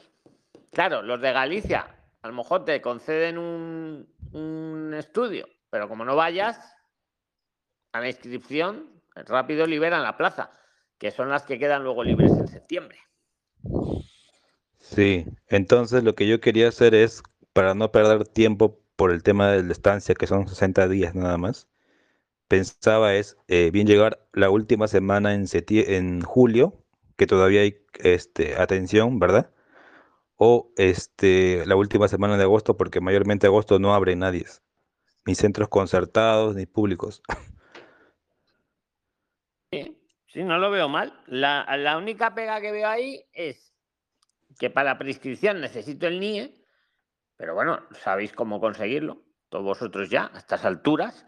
Y también, no sé si tienen algún tipo de VPN como lo que nos estabais contando, yo no sé si desde Perú o desde se puede hacer una prescripción, pero bueno, si no con la una VPN lo podríais solucionar. Eh. Ojo, no digo que lo hagáis o que no, ¿eh? Por cierto, estoy dando mi opinión, disclaimer legal, estoy diciendo lo que veo que, que hace que hacen las personas, no está mal hacerlo, además, yo no lo veo nada irregular, pero vamos, ahí la única pegas que se me ocurriría es que te piden el NIE que, y que te, a lo mejor si detectan que el IP no está en España, que lo baneen de alguna forma, no lo sé, como comentabais antes que no podíais acceder al buscador de centros. Estoy haciendo abogado del diablo, pero bueno, con una VPN se podría solucionar. Y luego lo que sí tiene un filtro al final es, vale, te has prescrito, vale, te guardamos la plaza, ven aquí a inscribirte. Y si uno no va, si uno no va, no lo. Pero vamos jugando con esas fechas, sí, no lo veo mal, no lo veo mal, Paulo, no lo veo mal. si eh, alguien le eh, quiere aportar de este tema o preguntar algo, pues adelante. Este, ¿puedo conversar? Buenas noches. Espera, que te van a decir algo, Paulo. ¿Quién ha dicho buenas noches? Que diga su nombre, por fin, se presente. No, buenas noches. Don Luis, este quería hacer una pregunta. Pero dinos tu nombre, por fin, dónde estás y de dónde vienes. Señor Luis, yo me llamo Kenya Linoguera, yo soy venezolana, pero quería hacer una pregunta. Eh, para poder solicitar la estancia por estudio, tendría que ser los primeros 60 días al entrar a España o esos 60 días, este, le comento, lo que pasa es que yo estoy un, un año en Francia, pero quiero ir a España y poder solicitar estancia por estudio. Pero quisiera saber si nada más esos 60 días corren después de solicitar una declaración de entrada a España o por ya haber este, estado un año en Francia ya no podría solicitar esa estancia. Y la pregunta del millón es, ¿en Francia cómo está? ¿Regular? ¿Irregular? ¿En qué situación migratoria estás allí? Kenyali. Bueno, sí, eh, don Luis, pues la verdad, este, yo solicité asilo en Francia, pero este, pues el asilo lo negaron obviamente ya estoy irregular y pues quisiera pues solicitar estancia por estudio en España, ¿no? Claro, lo que pasa que es que la estancia hay que pedirla en los primeros 60 días de llegada, pero, pero estando regular. O sea, los 60 días es para estar regular. Si tú ya has estado en Francia y te has quedado allí regular, la solución que, se, que me, se me ocurriría es salir del espacio Schengen y volver a entrar. No sé qué opináis, Prislines. digo para aprovechar lo de los 60 días. Si no, habrían otras, otras vías, ¿no? Pero es que si estás en el espacio europeo y te has quedado irregular, digamos, para volver a el contador a cero, toca salir. Toca salir que, que puede ser no necesariamente a Venezuela, ¿sabes? ¿Qué opináis, Andorra. ¿Qué le decís a Kenyali? Pablo, ¿le quiere decir algo? Tiene cierta relación también. Venga, Pablo, el que quiera, venga. Podría ir a Andorra.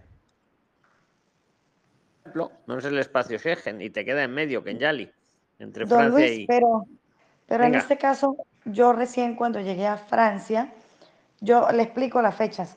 Yo llegué a Francia en diciembre y los primeros cinco días de enero yo solicité el asilo, ¿verdad? Yo no tenía ni, ni ocho días de, de haber utilizado turismo cuando yo solicité asilo, porque obviamente pues en esas fechas no estaban trabajando los entes encargados en ese tema.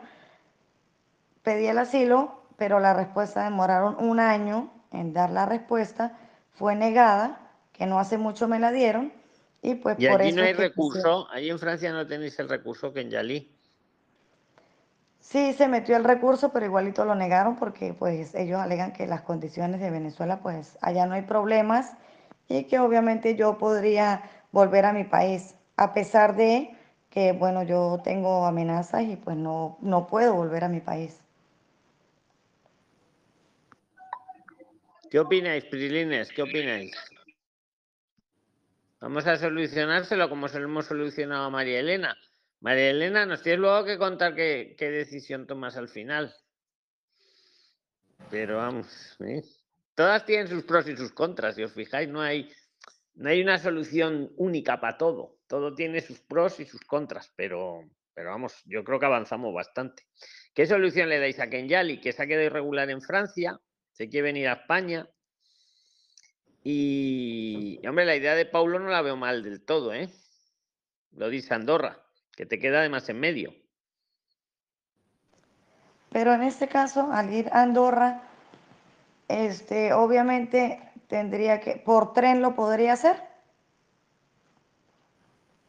Sí, bueno, no sé si hay tren a Andorra. Ahora mismo no sé si hay. Por coche seguro, por, por autobús o por, o por carro, sí. que- No sé si tiene tendría- tren. Ahora no caigo. Tendría que solicitar que como una declaración de entrada, ¿verdad? Claro, ahí es lo que. Yo no sé cómo tendrán ahí. ¿Cómo lo tienen? Sí, pero te, te necesitas, claro. Claro, claro. Claro, que a ti lo que, te, lo que te interesa es que te sellen el pasaporte, que has salido del espacio europeo o que has entrado allí. Y, y dime, dime, venga, ¿Y quiero opiniones, cuántos- quiero opiniones para Kenyali. A ver qué opináis. ¿Cuántos días? Don Luis, ¿y más o menos cuántos días podría estar en Andorra? Hombre, si te quedas 180 días ya sería lo ideal. Pero no sé si, si en Andorra 180 días. Es que está un poco mal allí el alojamiento, por lo visto. Oye, Mm, Pablo te ha dicho Andorra, pero también podemos irnos a Marruecos, a lo mejor, que hace más calor. Gibraltar. Buenas noches. Gibraltar. Buenas noches. Venga, ¿quién? Quiero aportaciones, Prilines, no un monólogo. Yo no soy gurú. ¿Quién ha Ajá. dicho buenas noches? Que se presente. Adelante. Soluciones para Kenyali. Don Luis, ¿qué tal? Eh, bueno, no tengo una solución para lo de Kenyali. Soy nueva acá en el grupo, la primera vez que entro. Me llamo Marcel, soy de Perú. eh, soy ingeniero. Bienvenida. Bienvenida y feliz Navidad, Marcel. tal, don Luis? Feliz Navidad igual, eh, muy agradecida por todos los videos que siempre hace. Lo sigo y es la primera vez que me atrevo a entrar porque estoy planificando ir el año que viene a España con tiempo. Y básicamente lo que quería saber, eh, bueno, yo soy funcionaria acá eh, en gestión pública, entonces, sin embargo, eh, planeando cambiar realmente un giro en toda mi vida irme a dar una oportunidad a España. Ya he estado hace 10 años allá haciendo una maestría en logística y esta vez quiero regresar, eh, pero bueno, ya a ver qué oportunidades hay y quería empezar por una estancia de estudios. Entonces, eh, me preocupaba el tema de los plazos eh, y también buscar qué tipo de estudios. Este, porque no, no encontraba la lista, pero acabo de escucharlo de que existe en YouTube una lista ya de centros de formación. Eh, no sabía si seguir una formación profesional superior o un máster me conviene mejor de dos años. Eh, lo que planeo es una, pedir una visa de estudios acá en el Consulado de España en Perú. Eh, pedir también que vaya mi esposo, pero creo que puede ir solamente como acompañante sin permiso de trabajar, de acuerdo a lo que estoy escuchando que hablan ustedes. Y Bueno, eh, también podríais pedir, que es- tu caso es muy parecido al de María Elena, eh, pedir dos visas de estudio. Podríais pedirlas. Lo que, la ventaja de que vaya de acompañante es lo que ha dicho Claudia. Primero que te lo dan más de una, ¿no? Porque ya que vaya uno solo a estudiar y a los acompañantes sí o sí los, les aceptan luego. Y la segunda ventaja es el IPREN que se reduce, porque el, primer, el marido, por ejemplo, sería el 75 y luego los, los niños el 50. ujú. La desventaja que no puede trabajar el otro. Pero la gran ventaja es la que habéis puesto luego en la mesa, que aunque el otro venga como acompañante, una vez que está en España, puede cambiar y pedir una estancia con el mismo IPREM, para el que ande más justo de IPREMES. Eh, no, no te, o sea, en, en relación a la parte económica de, para justificar el IPRE no tengo problemas, porque acabamos justo de vender un departamento y estábamos en ese dilema si comprarnos aquí una propiedad en Perú o irnos a España y empezar de cero. Pues permíteme un segundo más, eh, que le voy a preguntar a Claudia en relación a lo que estás comentando. Claudia, ¿tú crees que es que es más fácil que den solo una visa y luego a los acompañantes, que cuando te dan una visa de estudios, a los acompañantes, si lo pedís a los 10 días, os lo dan? Es que yo no interpreto, no, no sé si es, o, o- o- opinas, que no lo sé, pero con tu experiencia que estás asesorando, es más fácil que le den a uno solo la visa y por supuesto luego a los acompañantes se la van a dar también, que que pidan dos visas el matrimonio, tanto María Elena como Marcel. ¿Tú qué opinas de eso, Claudia? Te pregunto. Yo pienso que no pediría una visa. Lo que pasa es que yo, si lo piden los dos, son dos procesos diferentes. Entonces a uno se la pueden negar y al otro se la pueden dar. Casos se han visto. En cambio, cuando viene, se pide una visa como estudiante y, el, y, la, y la pareja la pide como acompañante, si cumplen con el IPRES, se la van a dar al 100%. O sea, ese riesgo no se corre. Entonces yo lo. Excelente. Esa, yo esa era, esa era la duda que yo tenía y ahora que lo ha dicho lo entiendo muy bien. Son procesos diferentes. Te arriesgas a que a ti te la den al marido no al revés. En cambio, si, si te la dan, si la pides tú sola y van todos los acompañantes, María y Marcel, sí o sí se la van a dar a los acompañantes. Y una vez aquí, si quiere trabajar en A, el marido, pues que se haga la estancia. Don Luis, una consulta, eh, y justo a eso quería llegar también. Lo que pasa es que mi esposo es cubano, eh, con carnet de extranjería acá en Perú, ¿no? Este, mm, entonces justo ese era el tema, porque yo no, es más difícil para él solicitar, me imagino, una visa de estudios. Por eso es que me iba a adelantar en decirle que iba a optar, creo, por la primera eh, opción, que era pedir en mi visa de estudios y a él como acompañante. Mi consulta era si viajamos a la vez, o sea, yo solamente solicito la visa y pido a él como acompañante, o él tiene que viajar después. Mm, Eso, No, lo ha explicado muy bien Claudia al principio, lo voy a repasar para los que os habéis incorporado ahora, os lo digo rápido, pero os digo que todo esto queda grabado y ahora cuando terminemos lo dejo puesto en el grupo para que lo escuchéis desde el principio, ¿vale? Y también queda en Spotify y en las plataformas de podcast, insisto, poner cinco estrellas, por si lo oís en Spotify o en cualquier lado, que además hay dos podcasts, hay este y uno, uno cortito cada episodio. Mira, Marcel, si os dan, si lo hacéis de este sistema, que a mí me gusta este sistema, yo es el que yo haría, pero eso ya cada uno de su decisión. Eh, te pides la visa, te la dan a ti, a María, tardan a lo mejor 10, 15 días. Bueno, cuando te la han dado, pides, es después cuando se piden a los acompañantes, al marido y a los niños. Y ahí ya va más rápido, ahí sí que son 10 días generalmente, porque es muy, muy sencillita, porque la de los acompañantes es ya... Y venís todos juntos. La respuesta es que venís todos juntos. Ah, dale, dale. Perfecto, qué bueno. Claro, y Luis, si luego quiere trabajar él una vez aquí, como él ya viene contigo como acompañante y tiene hasta un año, pues ya se pide su estancia, relajadamente. para poder trabajar. Don Luis, ¿y con quién me puedo asesorar? Este, Pues hombre, ya que está aquí Claudia, yo te voy a decir a Claudia Moreno, yo ni la pago ni me paga, pero es una de vosotros que se ha ido especializando y como está aquí ahora mismo, pues a quién te voy a decir, hablar con ella que os ayude a preparar el, el expediente, porque lo importante es el expediente bien preparado. Así es. Entonces ellos dicen, joder, pues mira, esta persona y no sé. Luego, bueno, ahí queda, ahí queda dicho, Prilines, ahí queda dicho todo. Señor Luis, una pregunta, por favor. Adelante, María, porque como es del mismo tema, ¿no? Tenéis un tema muy similar. En, una en Sí. Colombia y tú, Marcel, en Perú, ¿no? Ajá, sí, sí, don Luis. Es muy parecido. Venga, adelante, María, adelante. Una, una, una pregunta a la señora Claudia, a ver si es, pro- es posible. Pues esa opción de todas las que me dieron la veo, o sea, como más viable, porque la estancia de estudio la tomo por viabilidad, ahora la visa por seguridad de que me pueda ir con ya fijo y no me va- no va a tener menos inconvenientes. Si mi esposo viaja como acompañante, él luego puede solicitar, en vez de estancia, eh, hacer emprendimiento o otro tipo de estatus en España, o sea, como emprendedor o como trabajador independiente, algo así como independiente. eh, no sé si me pueden orientar hacia ese lado. Si él ya como, como acompañante puede de pronto agarrar otro visado que no sea otra legalidad, no sé cómo explicarlo, que no sea estancia de estudio. Te- Claudia, ¿le, le respondes y le doy luego yo mi opinión o, o me- o- Yo te lo digo, María Elena. Yo qué sí, te digo, bueno, para Dile, Claudia, dile. dile.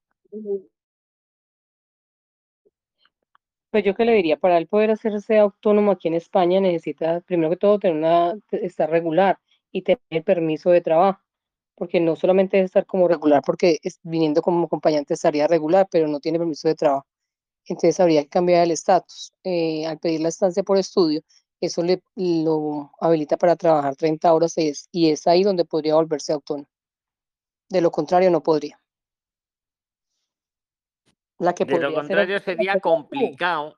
Claudia, ¿tú qué opinas? Sí. de lo- o sea, la que tú planteas, María, eh, que él pase de estatus de acompañante de estudios a estatus, por ejemplo, de emprendedor, pero ahí ya, mi opinión, ahora tú me dices, Claudia, es que eso es muy complicado que te lo aprueben porque tiene que demostrar que es un proyecto innovador, que mejora la economía de España, que no sé qué, que no sé cuántos. En cambio, con el plan del estudio, eh, es muy fácil que te lo aprueben. Y como te lo aprueban y tienes 30 horas para trabajar, emprendiendo, con lo que tú quieras, y allá no te piden que el emprendimiento sea de una forma o sea de otra. Ya trabajas en lo que te dé la gana. Eso sí, tú siempre que te permita estudiar tus 30 horas, pero no te van a pedir un policía a ver si hoy has trabajado 31 horas. ¿Me explico, María Elena? Es como el camino más rápido. Porque los convencerles que te den una visa de emprendedor o, o un va a tener que ser algo innovador. Tienes ahí que va- es más complicado. En cambio, lo otro, con un centro avalado, con un centro avalado, y eso sí, siempre que vaya uno a probar lo que va a estudiar, porque al año, al año, ya modifica y ya hay, hay residencia y trabajo, insisto, y se olvida ya de estudiar si quiere. Y ahí también pueden seguir emprendiendo.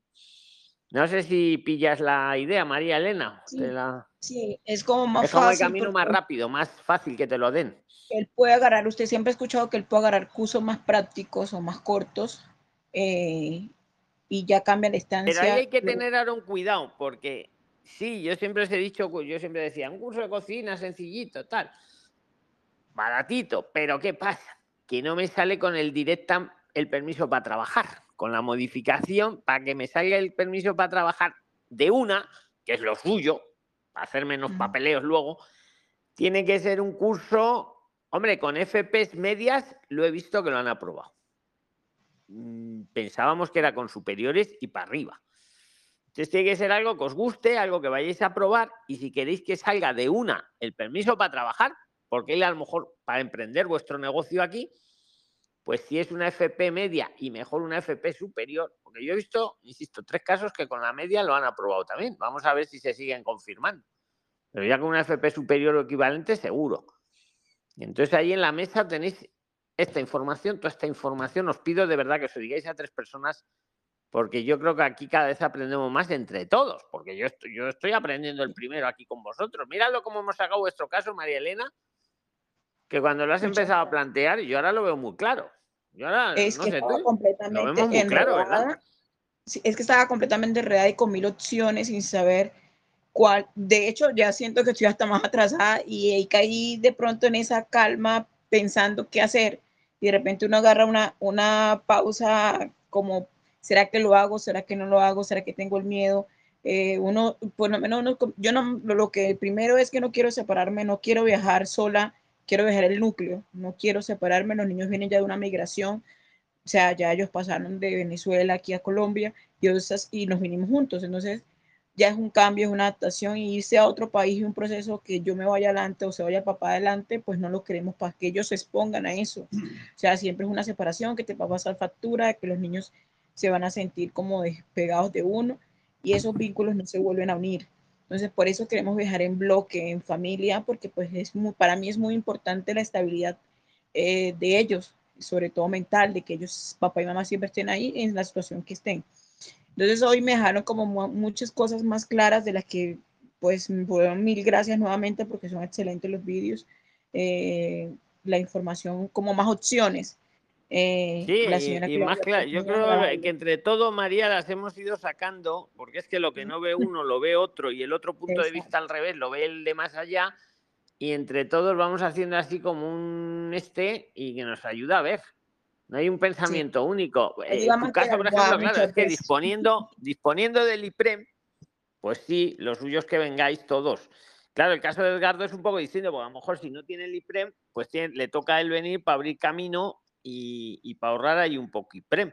Pero vamos, todo esto lo estamos viendo de forma común y es lo bonito, yo creo, o sea, porque aprendemos un montón de puntos de vista y, y no hay una solución así espejos. única. Pero vamos, Tienes yo, varios espejos de puntos de vista distintos. Es a mí lo único que tendría que hacer es liquidar el negocio aquí, porque pues igual no me puedo ir y dejarlo abierto porque no lo puedo dejar trabajando con nadie. Entonces esa es una gran cantidad del dinero que agarraría y pues liquidar. O porque cometí ese error inicialmente. Yo me vine a Colombia y dejé muchas propiedades en Venezuela, eh, que muchas la he perdido y otras no la, la estoy como a punto de perder. Entonces mi idea es vender todo y tomar un punto de cero real o sea, para bienestar. Y pues, pues en España tengo unos conocidos allá y me dicen que es eso. O sea, se trabaja igual como en todos los países porque esto es a nivel mundial, pero necesito esa estabilidad económica para poderle criar a mis hijos, que es lo que quiero, criar. No me importa el trabajar, me importa es tener el tiempo para criarlos y dedicarle tiempo a ellos. ¿qué edades tienen tus hijos? Dos y diez años. Te entiendo totalmente. Pues hombre, yo creo que sí que merece dos viajecitos a, a Bogotá, porque luego vais a venir tranquilos. Y si Claudia te puede ayudar a lo mejor a, insisto que ni me pagan ni la pago, ¿eh? pero es una de vosotros. Entonces, si te puede ayudar a montar la carpeta para que te la prueben de una, pues yo creo que, que al final estás ganando mucho tiempo y mucha seguridad. Sí, es que eso uno le da como el nervio, don Luis.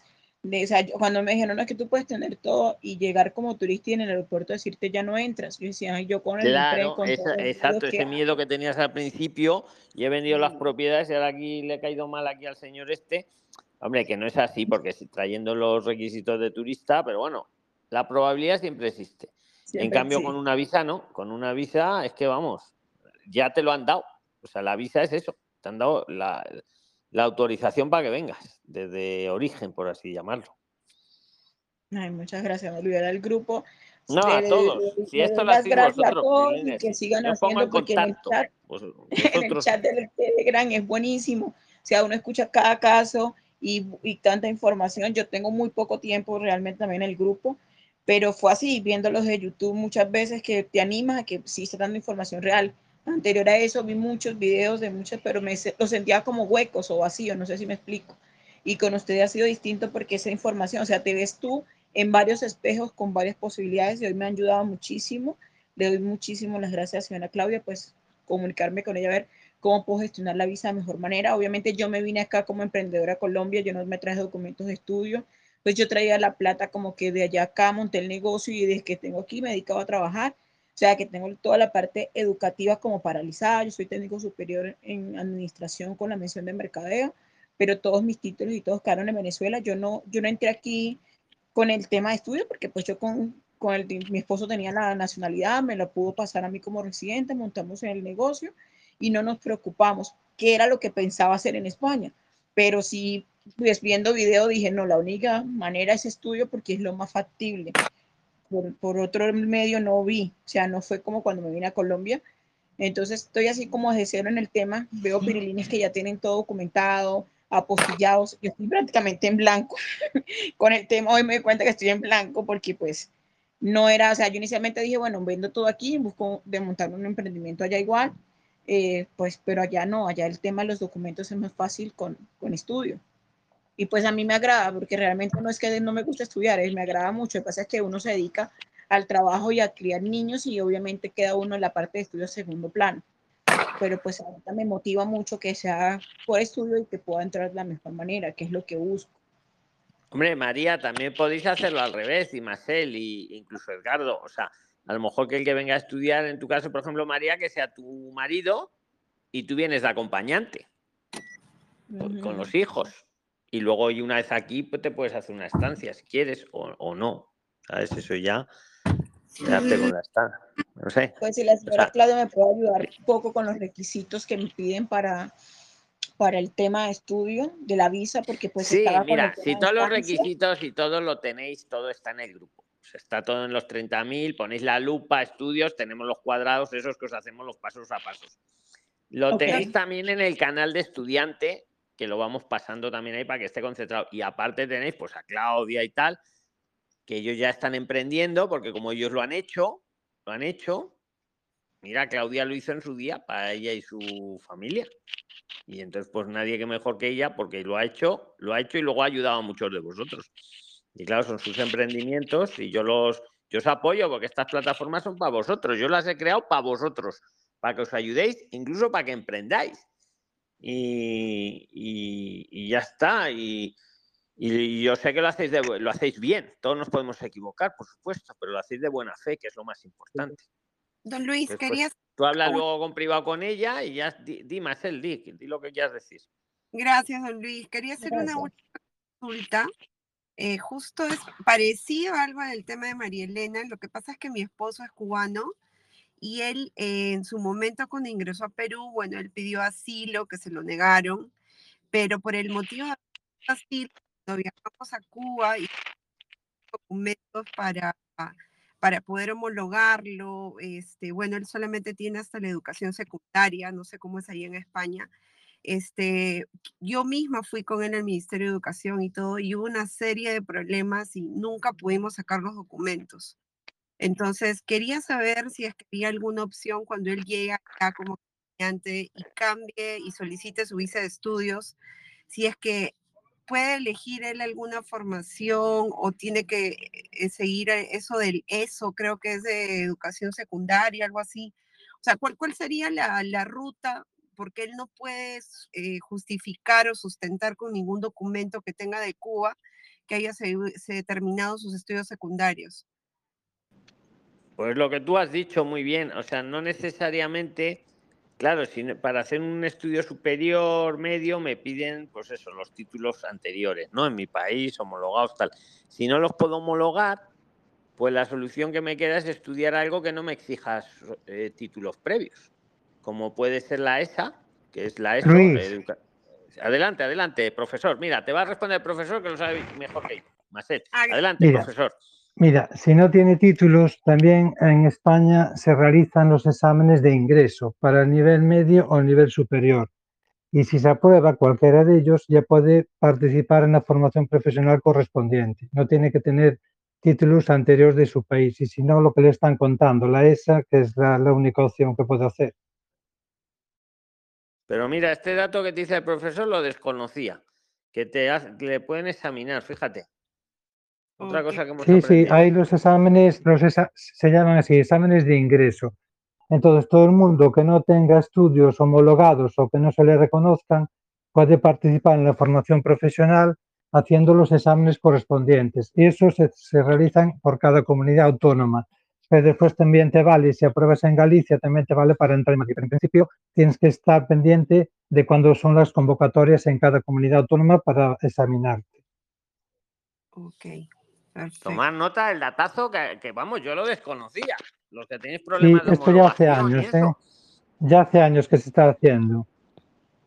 Genial, gracias, profesor.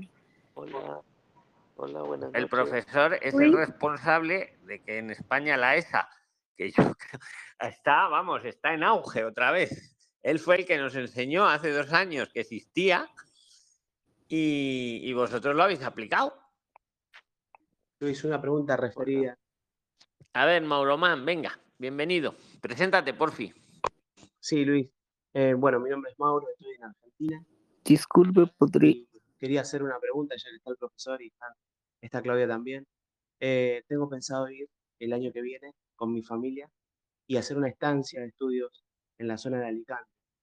Y quería saber si, eh, justamente para que no haya inconvenientes en toda la documentación, eh, quería saber si es posible que, por ejemplo, un gestor o una persona como Claudia me ayude a mí, a- porque yo sé que ella está en, en- en Madrid y se puede ayudar a distancia, o, o cómo es la cuestión, Luis.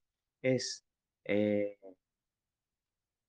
eh, justamente tiene que estar la persona para gestionarme los trámites o, o- o se puede hacer de manera telemática para más o menos saber si pedir ayuda o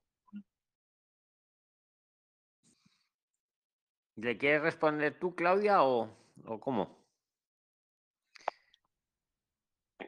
O sea, la pregunta es si para hacer una estancia, Mauro, tienes que estar aquí en España, sintetizándosela.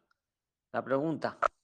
No, no, si, si para hacer la estancia tendría que yo estar, eh, reunirme físicamente con ella o puede hacerlo, por ejemplo, yo estando en Alicante y ella en, en- en Madrid o donde esté en la localidad. No, yo creo que no. Dí- díselo, Claudia, venga, si te, te hago publicidad que ni te pago ni me paga, pero como estás aquí, pues joder, pues merece todo el apoyo. Como con uno, un, un, un asesorado que esté en Alicante, ¿le podrías asesorar tú que estás en Madrid, Claudia? Sin ningún problema, no hay ningún inconveniente. O sea, tú puedes estar en cualquier comunidad y yo aquí en Madrid igual te, la, te puedo asesorar y te puedo ayudar con toda la documentación. Perfecto, Claudia. Bueno, y Luis, una pregunta más. ¿La ESA puede ser que sea un año si la realizo o, van, a, o van a ser dos años de escuela para adultos, el secundario? Yo pienso que sí, pero que te responda mejor el profesor, porque yo conozco un Sí. que le hicieron un examen, que nos lo diga el profesor, que es el Sí. que más, más A ver, puede, mira, puede haber dos opciones. Si tú te quieres matricular en la ESA para obtener la estancia por estudios, pues tienes que examinarte, evidentemente. Si no, también puedes hacer exámenes por libre para obtener el título y si ya tienes reconocido alguno de tus estudios de tu país o que ellos vean que ya más o menos tienes cierta base, con un año te llegaría. No, no tendrías que hacer dos años de ESA. Eso siempre eh, lo, que, lo que cuestione el equipo docente, evidentemente. Vale, si ellos consideran que tú tienes base suficiente en tu país para acreditar que ya no, necesitas los cuatro años que había de la ESO, que equivalen a los, a los dos de la ESA, pues lo puedes hacer perfectamente en un año. Y si no, por libre. Puedes obtener el título de la ESA también por libre. De la ESA y eso también. Perfecto. Bueno, muchas gracias eh, eh, a todos. Gracias, profesor, y, y a Un todos. saludo, Mauro, en nombre de todos. Te, el Luis, saludo una en nombre de todos. pregunta. Buenas noches. A ver, pero di tu nombre para darte la palabra, no. Constanza. Adelante, Constanza. Preséntate rápidamente y haz tu pregunta. Adelante. Gracias, Luis. Mira, es que hay un familiar que se fue para, para España hace siete meses, está irregular, o sea, no pudo hacer papeles allá. ¿Qué posibilidad hay de que él se venga para acá, para Colombia, y, y- y haga todos los, los trámites de estancia de estudio, o sea, em- estando, habiendo estado irregular? A ver si, si para poder, haber- no estancia, sino visa de estudio, que haga los papeles aquí en Colombia, ¿sí se lo darían por haber estado irregular allá en, en España siete meses?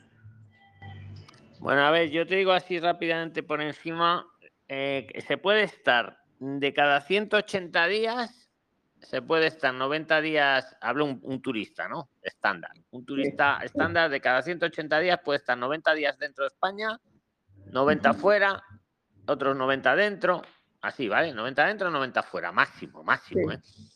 Si se ha pasado siete meses, se ha pasado siete meses, vamos a suponer, se vuelve Sí. a su país, muy bien, buena opción.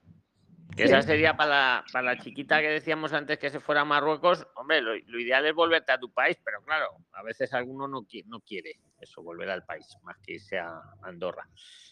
A ver, mm, hombre, el no ya lo tienes, te quiero decir que por presente, como lo vamos a ver es pidiendo la visa y a ver qué pasa. Hombre, si yo no te iba a decir que, te- que se espere 90 días para presentar la visa desde que se vuelve. Yo lo intentaría. No sé decirte, no te puedo decir un sí rotundo o un no rotundo, pero sí te puedo decir que lo vas a ver allí. O sea, si él se vuelve a Colombia, ¿no? Y allí pide la visa, aunque haya estado irregular en España, Sí. yo creo que sí se la pueden dar. Yo pienso que sí. Mm, ¿Qué opinas, Claudia? ¿Le mancha el expediente que se haya quedado aquí? Un robasueños te diría, no, no, está castigado cinco años, que ni lo intente. Yo, yo no pienso que sea así. Claudia, ¿tú conoces algún caso o alguno de los que estáis en la sala? Yo creo que si está irregular, se sale y pide una visa, a hacer las cosas bien y presenta bien el expediente. Pues ¿Qué Luis, es lo que tú dices. Ya ¿Qué tienen el no. O sea, yo pienso lo mismo que tú. Ya tienen el no. Yo lo intentaría. Yo sí lo Y por intentaría. supuesto nos lo cuentas, Constanza. Nos lo cuentas luego. Es muy importante la inteligencia colectiva entre todos. Bueno, ok. O sea, vamos a ver si él se puede venir o si no le tocaría estar allá dos años, como dicen ustedes, No, ¿no? pero ya le queda menos, porque si lleva siete meses, pues 24 menos 7. en serio abrazándolo. 24 menos 7 es lo que le queda para el arraigo por formación. Le quedarían 17 meses. Tenéis que 17 valorarlo. meses. Claro, pero eso es lo que me gusta de. eh, ¿Lo veis? Inteligencia colectiva. Mira cómo lo sabe Constanza. 17 meses que aguante aquí para un arraigo por formación o que se vuelva. Y. Ya, bueno, pues sí. Claro, eso es inteligencia colectiva. Sí, Oye, exacto. Voy Prilines, a... que- Claro, di, di, Constanza, di. Iba a despedir, pero. No, no, no. Pienso yo también que, que eso podría, o sea, que, que- o sea, ahí sí toma, le tocaría él tomar la decisión, ¿no? A ver si se viene, porque de pronto van y le dicen que no porque estuvo irregular y se tiene que devolver. Claro, o sea, pero- no devolver, o sea, ya devolverse claro, irregular. Exacto. Sí, Eh, La no decisión es de cada uno, efectivamente, pero ya por lo menos tienes la información en la mesa. O aguantas 17 más meses al arraigo por formación que llevas dos años, o te vuelves y, y pides una visa. Mm, Que yo pienso que, que yo pienso que si presenta el expediente, yo pienso que sí se la darían. Que sí se Yo la darían. Ah, bueno. Pero claro, no Ah, te puedo poner la mano en el fuego, eso está claro. Sí, sí, Luis, gracias. Luis, otra Bueno. pregunta, otra, ¿Qué- una, una última. Que, que- que va a ser la una de Una la última España. pregunta. Venga, muy rápida, muy rápida. Una última, muy rápida, mira. Sí, sí, ahí sí ya sería para mí. Eh, si yo saco eh, visa de estudio, sí, o sea, lo haría el año entrante cuando haga todas mis vueltas económicas. Y cuando me vaya para, Espa- o sea, para España, puedo comprar un apartamento allá y un apartamento para mí y puedo alquilar una habitación como lo hace uno aquí en Colombia o no se puede. Claro que se puede, perfectísimamente se puede. Por su- y me parece muy bien además, porque con el alquiler te vas pagando el apartamento. Sí, sí, me parece Ah, perfecto. bueno. Sí se puede, sí se puede. Ah, Totalmente. bueno, ok. Feliz, feliz, feliz Navidad Feliz, y feliz, exacto, feliz Navidad y a todos los prilines del mundo, a los que habéis estado ahora mismo en vivo, los que lo vais a escuchar luego en Spotify o en el Telegram, que lo pongo ahora en el grupo de los casi 30.000 prilines que somos ya, que es un placer, prilines, y, y nada, que nos vemos. Mañana tenemos invitado especial, ¿vale? Haremos vivo en YouTube, pero estará, estará Jason de los seguros y Lumila, ¿vale? Ah, y bueno. luego el miércoles viene don Jesús Villegas, el magistrado, juez, para hablar de, no es situación política, porque esto no es un canal político, pero sí de lo que un poco está intentando el gobierno de, de agarrar a los jueces, vamos, un poco como pasó en, en Venezuela hace 20 años, para que no pase en España y para que tengáis toda la información. Sin tintes políticos, porque no es canal político ni, ni eso, pero para que veáis todo. Bueno, Prilines, nos vemos, que muchísimas gracias, que ha sido un placer. ¿Vale? Seguimos ahora. Gracias, chateando. Luis. Abrazos. Feliz Navidad para Chao, chao. Kisi. Feliz Chao, noche. chao. Gracias. Feliz Navidad para Kisi. Feliz Feliz Navidad. Navidad para todos, para todos los prilines.